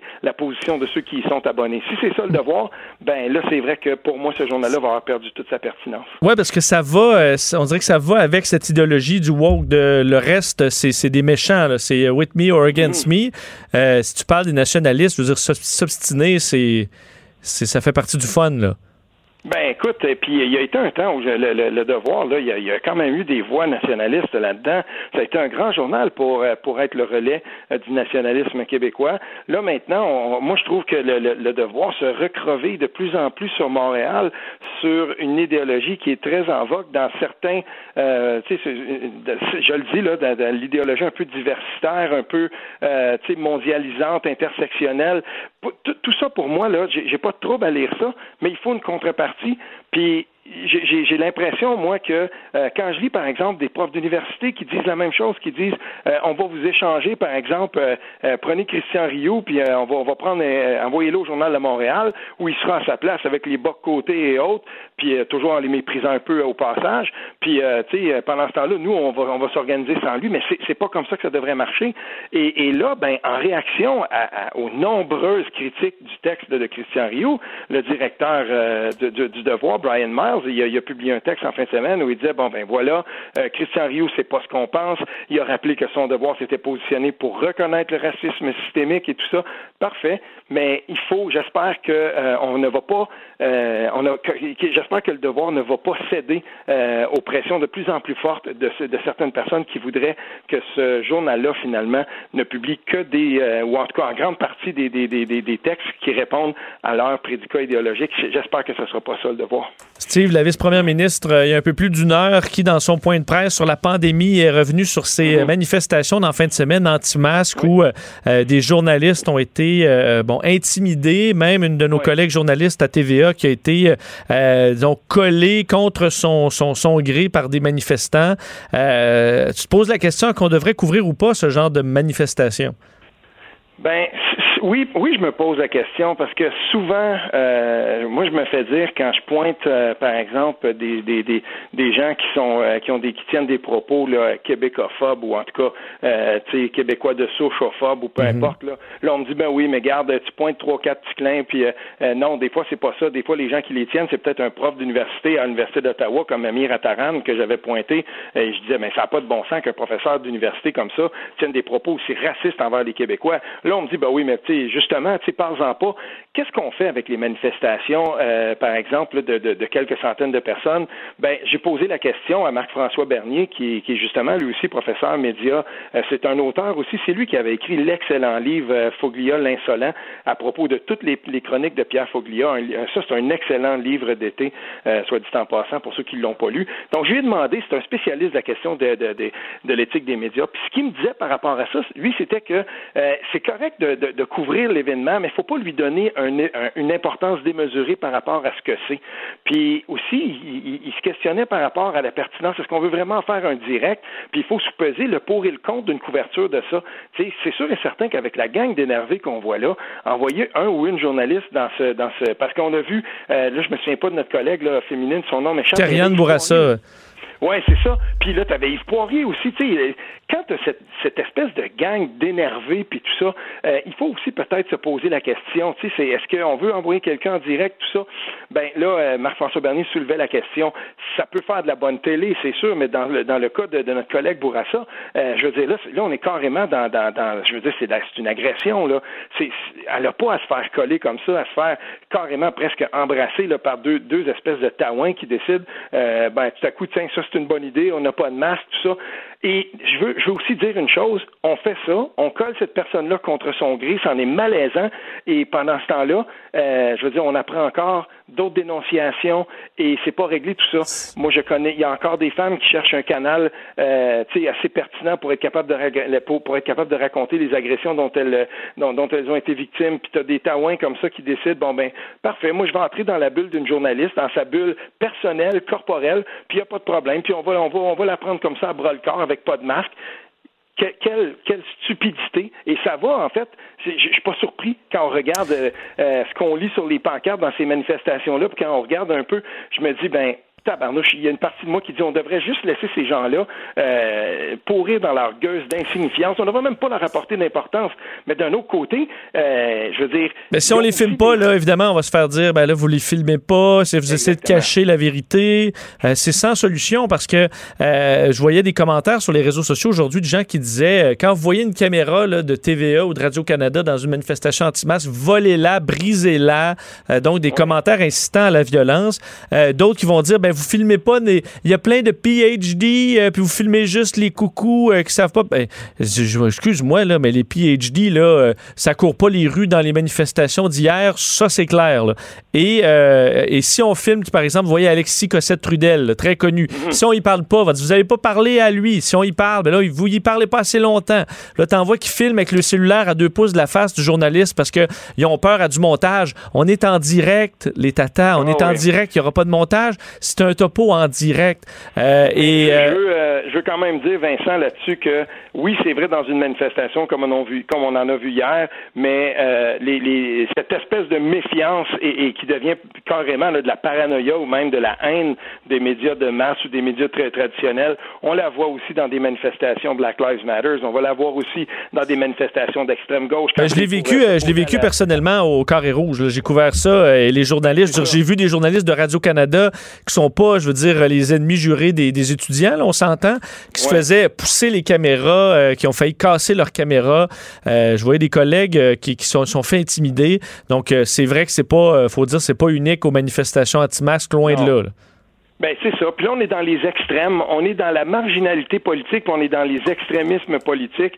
Et, tu sais, c'est drôle parce qu'il faut quand même soulever, l'ironie ici. Euh, pendant qu'il y avait cette manifestation-là à Québec, tu avais une manifestation à Montréal qui était pro-migrants, une centaine de personnes qui étaient là.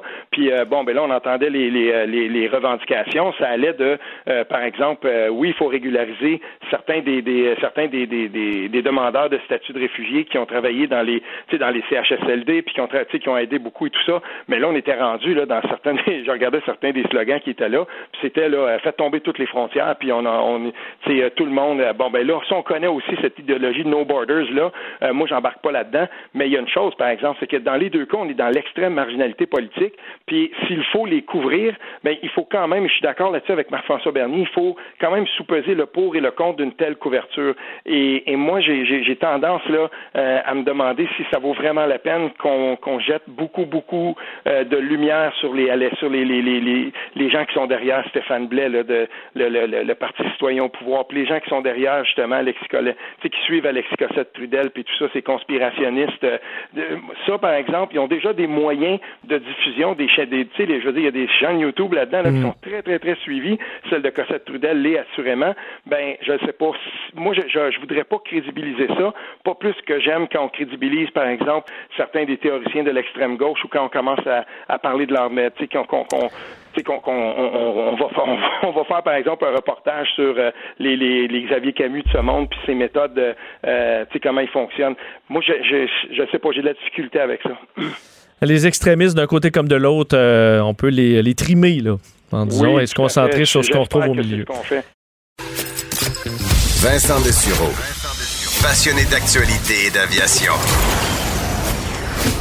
Bon, il pilote pas seulement un avion, il pilote aussi une émission. Vincent Dessureau, Cube Radio. Vous avez sûrement entendu parler de ces euh, histoires en Gaspésie euh, de, ben, de visiteurs euh, malpropres qui ont laissé les plages souillées, qui dans certains cas avec leurs vanettes là, sont allés écraser de la végétation fragile qui dans certains cas protège même de l'érosion. Alors une situation difficile en Gaspésie qui a même fait réagir là, au niveau politique dans les dernières heures. Mais évidemment en face de l'autre côté de la côte, c'est la côte nord où les visiteurs ben, se rendent aussi euh, mais euh, comment ça se passe de, leur côté? Moi qui ai habité euh, au port de la Gaspésie à Matane, mais aussi un peu à une certaine époque à Bécomo. On va aller rejoindre tout de suite le maire de Bécomo, Yves Montigny, qui est en ligne. Bonjour. Et bonjour, bon après-midi. Bon après-midi à vous. Vous voyez sûrement ces histoires en, Gaspésie. Évidemment, il y a des, visiteurs qui passent par la Côte-Nord également, une région absolument magnifique à visiter. comment ça se passe chez vous? Avez-vous des, des, histoires plus positives ou vous avez également des problèmes? Ben, en fait, on, ne vit pas la situation, euh, heureusement, là, on vit pas la situation euh, difficile qui est vécue par mes collègues, là, seulement à, Gaspé, là, mon collègue Daniel Côté, maire de Gaspé, qui dénonçait cette situation. Nous, on est chanceux, on n'est pas dans cette situation-là. On s'aperçoit que les visiteurs sont très nombreux, mais sont planifiés. Heureusement, euh, les hôtels sont, ça va très bien. On a une super année. Je parlais avec une directrice d'un hôtel à Bécomo qui me disait là que euh, depuis les trois derniers jours, là, elle était euh, plein. Ça veut dire qu'il faut réserver euh, parce que quand il arrive des gens comme ça à la dernière minute, ben c'est pas disponible à son hôtel. Donc, ils, vont se, réfugier sur des hôtels de moindre qualité. Mais ça arrive. Alors, on est heureux d'accueillir des touristes cet été. Je voyais que Place de la Salle, là, qui est, je dirais, le centre-ville de Bécomo dans le secteur Est, est, vraiment bien occupé par les touristes. On voit les gens avec leurs véhicules, des paddles, des kayak. Alors, on est bien heureux de voir que les gens ont planifié leur voyage nature, plein air, aventure à, Bécomo et sur la côte nord cette année. J'ai des collègues, je, je travaille avec des collègues qui viennent de Bécomo et qui me disent bon, c'est aussi beau que la Gaspésie, euh, la côte nord, et là vous dites qu'il y a de la place. Donc c'est encore possible de, pour ceux qui sont en retard, de réserver euh, pour, pour ce qui est des voyages sur la côte nord. Absolument, absolument, il y a de la place et c'est sûr. C'est clair que si vous réservez pas ou vous réservez tard, ben vous allez avoir des plages horaires moins intéressantes. Je donne des exemples. En sortie en kayak, par exemple, ben ça peut vous arriver que vous n'ayez pas la plage horaire idéale, puis ben, vous allez vous adapter, puis tout ça. Mais en même mhm. temps, il y a, y a d'autres places à aller. Il y a, le parc nature de Pointe-aux-Stades qui est extraordinaire, un endroit merveilleux où on peut aussi loger dans un nichoir d'oiseaux. Ça, c'est vraiment particulier. C'est un nichoir géant qui a été construit de, sous le modèle des nichoirs des oiseaux. Puis on peut loger là-dedans. Je suis allé, moi, d'ailleurs, avec ma famille il y a à peu près un mois. Alors, on fait euh, de la visite euh, dans notre propre territoire, puis ça vaut la peine. On redécouvre la beauté de la Côte-Nord. Et en plus, l'avantage de tranquillement vers la plus la fin de saison, mois d'août, c'est que là, l'eau va s'en venir baignable euh, de plus en plus. Ben, allez, là. Honnêtement, euh, c'est une farce. J'ai envoyé des gens à Godbout avec euh, mon, collègue maire de Godbout.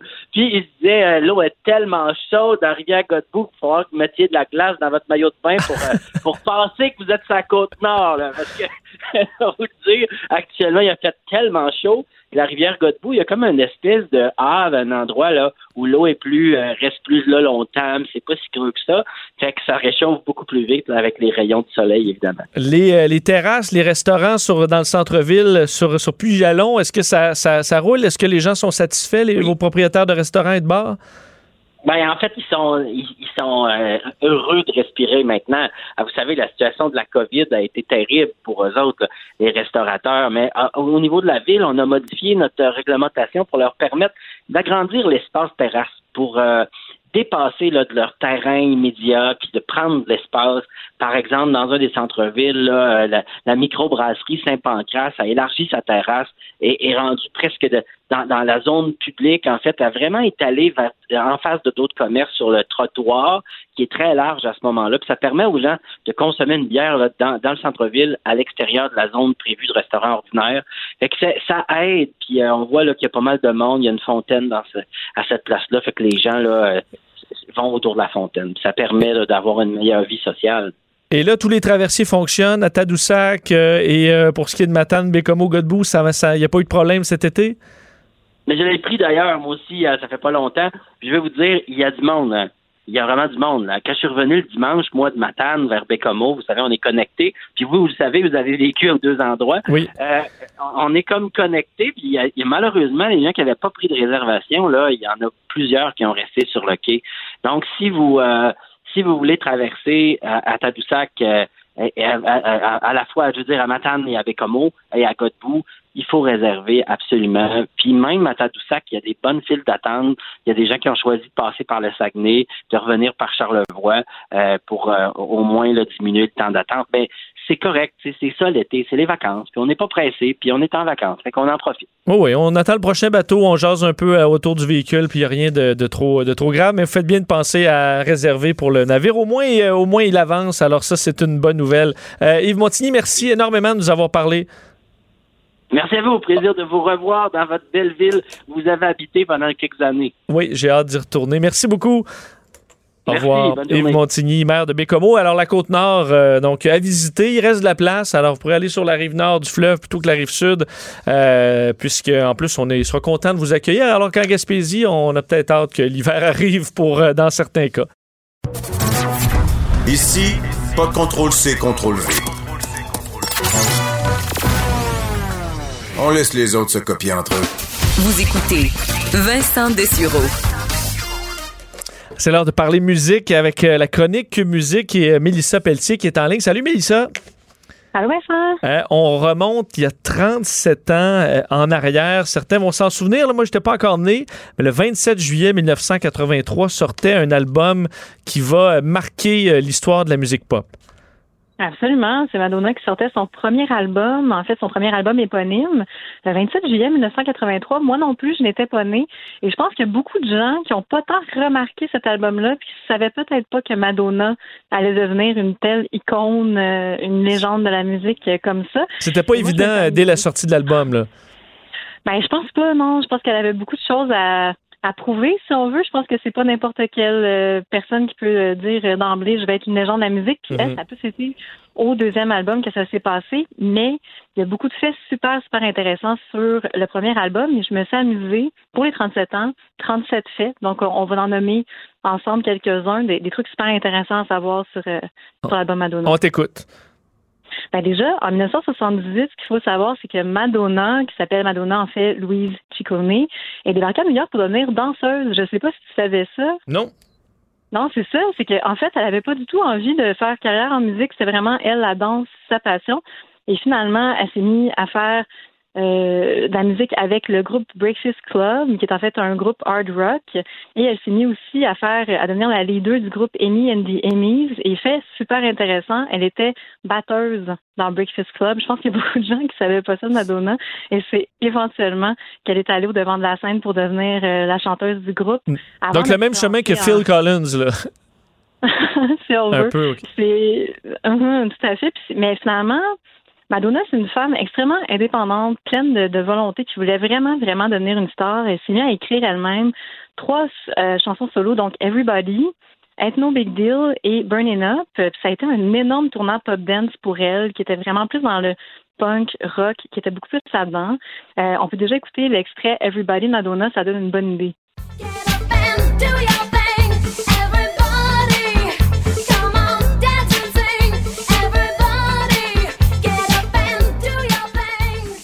C'est sûr qu'effectivement, c'est dans la. On la reconnaît. On la reconnaît. Ça, cette chanson-là a joué à la Danceteria à New York. En fait, elle a convaincu son ami DJ euh, Mark Cummins de la faire jouer en disant Écoute, je te jure, ça va être un hit. Finalement, la foule a tellement ont décidé- lui a décidé de euh, présenter Madonna à son ami Chris Blackwell des Sun Records, qui a refusé de signer Madonna. Je ne sais pas comment il se Hmm. sent il s'est senti par rapport à cette décision-là. Mauvaise décision, malheureusement pour lui, mais il y a Michael Rosenblatt de Sire Records euh, qui a flairé le talent tout de suite. En fait, lui, il n'a pas hésité, même si son boss était à l'hôpital. Il a dit, euh, en fait, son boss qui s'appelle Seymour Stein, il a dit, il faut absolument que tu écoutes cette chanson-là. Et lui, il a décidé, malgré euh, le fait qu'il était vraiment pas en état de prendre des décisions professionnelles, de dire, OK, oui, let's go, je vais absolument la rencontrer, je vais absolument la signer. Et euh, le reste est l'histoire. En fait, là, ça a été euh, la signature de Madonna dans le monde des maisons de disques. Donc, signer Euh, Madonna, ça a coûté 5000 là. Ça n'a pas coûté cher, c'est ça. Après ça, on sait qu'elle est devenue une des femmes les mieux payées euh, de la planète là, pour faire son métier. On sait aussi qu'elle est actrice, réalisatrice, tout ça. Elle a, plein, plein, plein de, de talents. Il y en a qui ne seraient pas d'accord avec le fait que je dise talent relié euh, au jeu, mais bon, c'est chacun son, son avis. Elle se débrouille. Euh, ça, a fait, ça a fait son possible. Euh, mais bref, c'est ça, c'est qu'elle s'est lancée là-dedans. 5 000 pour la première chanson, c'est ce qu'on dit. Euh, et de ce qu'on dit aussi, royauté de 1 000 pour chaque chanson après. On n'a pas vu l'échec, bien sûr, mais on se dit déjà c'était pas beaucoup d'argent. Euh, ça a été enregistré au Sigma Sound Studio à New York et Madonna s'est mise à écrire presque tous les textes de l'album. Elle a même insisté à un moment pour réaliser l'album, mais la maison de disque a dit non, ça se passera pas comme ça. Euh, donc c'est vraiment plusieurs gens qui ont mis la main à la porte pour cet album-là, qui a d'ailleurs failli s'appeler Lucky Star comme la chanson. Euh, et voilà, puis en fait, c'est ça, Madonna, dès le début, une image de mauvaise fille de rue, tu sais, la, fille un peu rebelle qui se promène en manchant de la gomme, vraiment, euh, dérangez-moi pas personne. Et de ce qu'on a su, d'après une entrevue de Reggie Lucas au Rolling Stones pour les 30 ans de l'album, euh, beaucoup de personnes ne l'aimaient pas beaucoup dans un monde un peu plus corporatif. On peut imaginer pourquoi. Elle était très rebelle, très indépendante d'esprit. Euh, pour elle, ça a été vraiment une adaptation, disons, de laisser les gens rentrer dans son monde musical, si on veut. Vraiment. Puis euh, c'est ça, en fait, après ça, elle s'est à jouer dans plein, plein de clubs, plein de trucs à la télévision. On pense à une performance en particulier. Euh, à American Bandstand, elle a dit à l'animateur Dick Clark qu'elle veut absolument conquérir le monde. Lui, il a regardé avec un petit air, OK, vas-tu vraiment réussir? Finalement, on sait que oui. Euh, et elle a sorti euh, plusieurs, euh, plusieurs singles, dont le premier, Everybody, le 6 octobre, qu'on a entendu, mais aussi Borderline, qu'on peut écouter dès maintenant.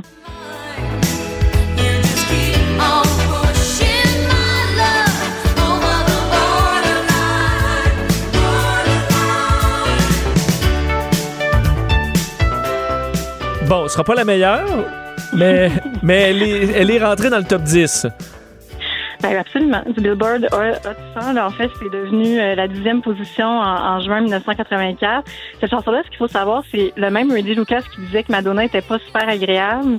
Euh, en fait, euh, ça a l'air que c'est lui qui a écrit la chanson, écrit, composé, et ils ont eu une grosse, grosse, des gros désaccords au niveau artistique par rapport à cette chanson-là.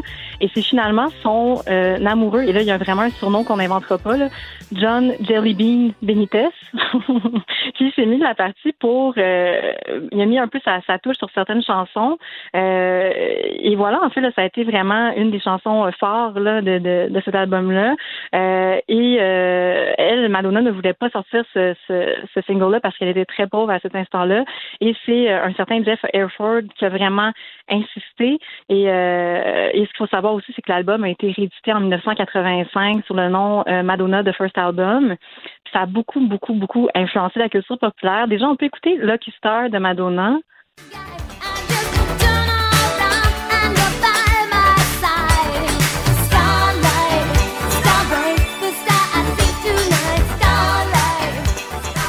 Celle-là, elle a collé un peu plus, euh, il me semble. J'ai eu plus de souvenirs de celle-là. Oui, mais c'est peut-être parce que tu les as entendus dans les films Running Empty en 1988 puis Snatch en 2000 et dans plein d'autres euh, trucs. Puis aussi dans Pulp Fiction, je sais pas si tu es un fan de ce film-là. Oui. Mais il, ben, c'est ça, Fabienne euh, qui dit à son chum euh, Butch, qui est joué par Bruce Willis, elle dit J'aimerais ça avoir un ventre un peu rond comme celui de Madonna dans le clip Lucky Star. c'est ah. pas super gentil, mais elle a, elle a, elle a sorti cette référence-là. Euh, il y a aussi la chanson Burning Up qui a beaucoup, beaucoup fonctionné. Euh, il y en a beaucoup qui ont dit que c'était relié à l'émancipation de Madonna par rapport à une sexualité masculine un peu toxique, ce qu'on trouve très euh, intéressant, surtout dans, dans cette période actuelle, n'est-ce pas? on pense aussi à la chanson Holiday, que là, c'est clair que tu connais plus aussi et que tout le monde connaît plus, qu'on peut écouter à l'instant.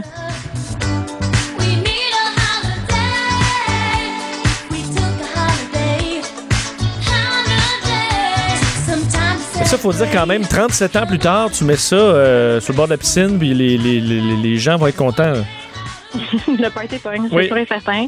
Ça appelle aux vacances. Aussi, ça, je sais pas si ça te rappelle aussi, c'était le générique de l'émission Will and Grace.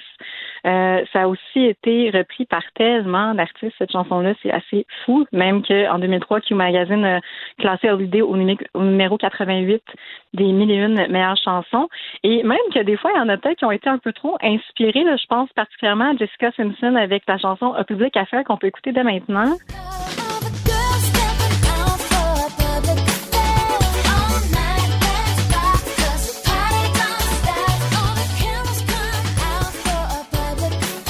OK, une inspiration très évidente. Ça ressemble énormément. Sais bien que certaines personnes ont été heurtées. Ont dit, voyons, Jessica, qu'est-ce que tu fais là? Est-ce que c'est du plagiat? Finalement, on n'a jamais eu de fin par rapport à tout ça. Jessica Simpson dit que oui, elle était bien sûr influencée par Madonna. Mais c'est ça, c'est qu'on entend vraiment euh, l'influence euh, certainement. Euh, puis aussi, d'ailleurs, en 2001, là, la popularité de cet album-là a jamais, c'est jamais vraiment tari. Il y a eu une, version remasterisée, remasterisée avec des remixes de Burning Up et Lucky Star.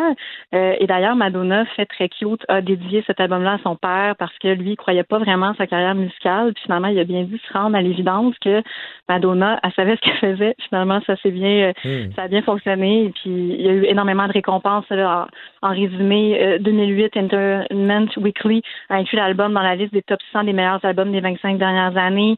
Euh, Madonna s'est aussi retrouvée au huitième rang du Billboard 200 aux États-Unis. Ça a été dans les top 10 en Australie, en France, en Nouvelle-Zélande, en Suède, Pays-Bas. Euh, l'album a été aussi certifié cinq fois platine euh, par le Recording Industry Association of America. Fait que, bref, plein, plein de récompenses et une influence super forte pour les femmes en musique. Vraiment euh, un modèle fort pour plusieurs artistes féminines et surtout, on se rappelle du look.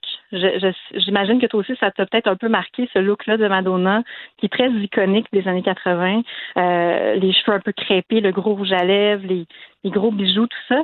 Ça, ça a été vraiment, vraiment un truc très euh, marquant de de, de, sa carrière et qui, qui, continue encore. Puis chose que les gens savent peut-être un peu moins, c'est qu'elle n'avait aucun styliste à cette époque-là. Donc c'était oh. vraiment elle. Ça venait d'elle, mais elle avait le sens du spectacle. Tout à fait, c'est vraiment plus ça. Euh, qui, qui, représente bien Madonna. Et tu termines avec un rappel quand même important sur les origines de Madonna. Oui, ben on, l'oublie, on dirait, mais Madonna a des origines québécoises. En fait, en 2006, elle a lancé sur la, scène du, du Centre Belle est-ce que vous savez que j'ai du sang canadien-français? Bon, on repassera pour euh, la façon dont elle l'a dit, mais quand même, mais quand même, euh, sa maman Louise est une descendante de la ligne des Fortins et euh, elle aime ça le rappeler une fois de temps en temps quand elle vient nous visiter au Québec. On l'apprécie mmh. toujours. Ben, elle le fait bien, elle fait bien de, le mmh. faire. C'est vraiment fascinant de replonger dans un album si marquant. Il y en aura eu, il y en aura d'autres. Hein. Ce n'était que le début pour pour pour Madonna, très clairement. bien, Mélissa, merci infiniment. Très belle recherche. C'est vraiment euh, super de se plonger là-dedans. Un grand plaisir, merci beaucoup. Salut, Mélissa Pelletier euh, de Cube Musique. Je vous invite d'ailleurs à essayer cette application extraordinaire. Vous avez euh, l'occasion de vous amuser. Tellement bien fait, des listes de lecture parfaites. On dirait que c'est vous qui l'avez faite carrément, tellement c'est précis et bien structuré. On s'arrête. C'est Jean-François Barry qui arrive dans quelques secondes. On se reparle demain, 13h. Bye bye. Cette émission est maintenant disponible en podcast. Rendez-vous dans la section balado de l'application ou du site cube.radio pour une écoute sur mesure en tout temps. Cube Radio, autrement dit. Et maintenant, autrement écouté.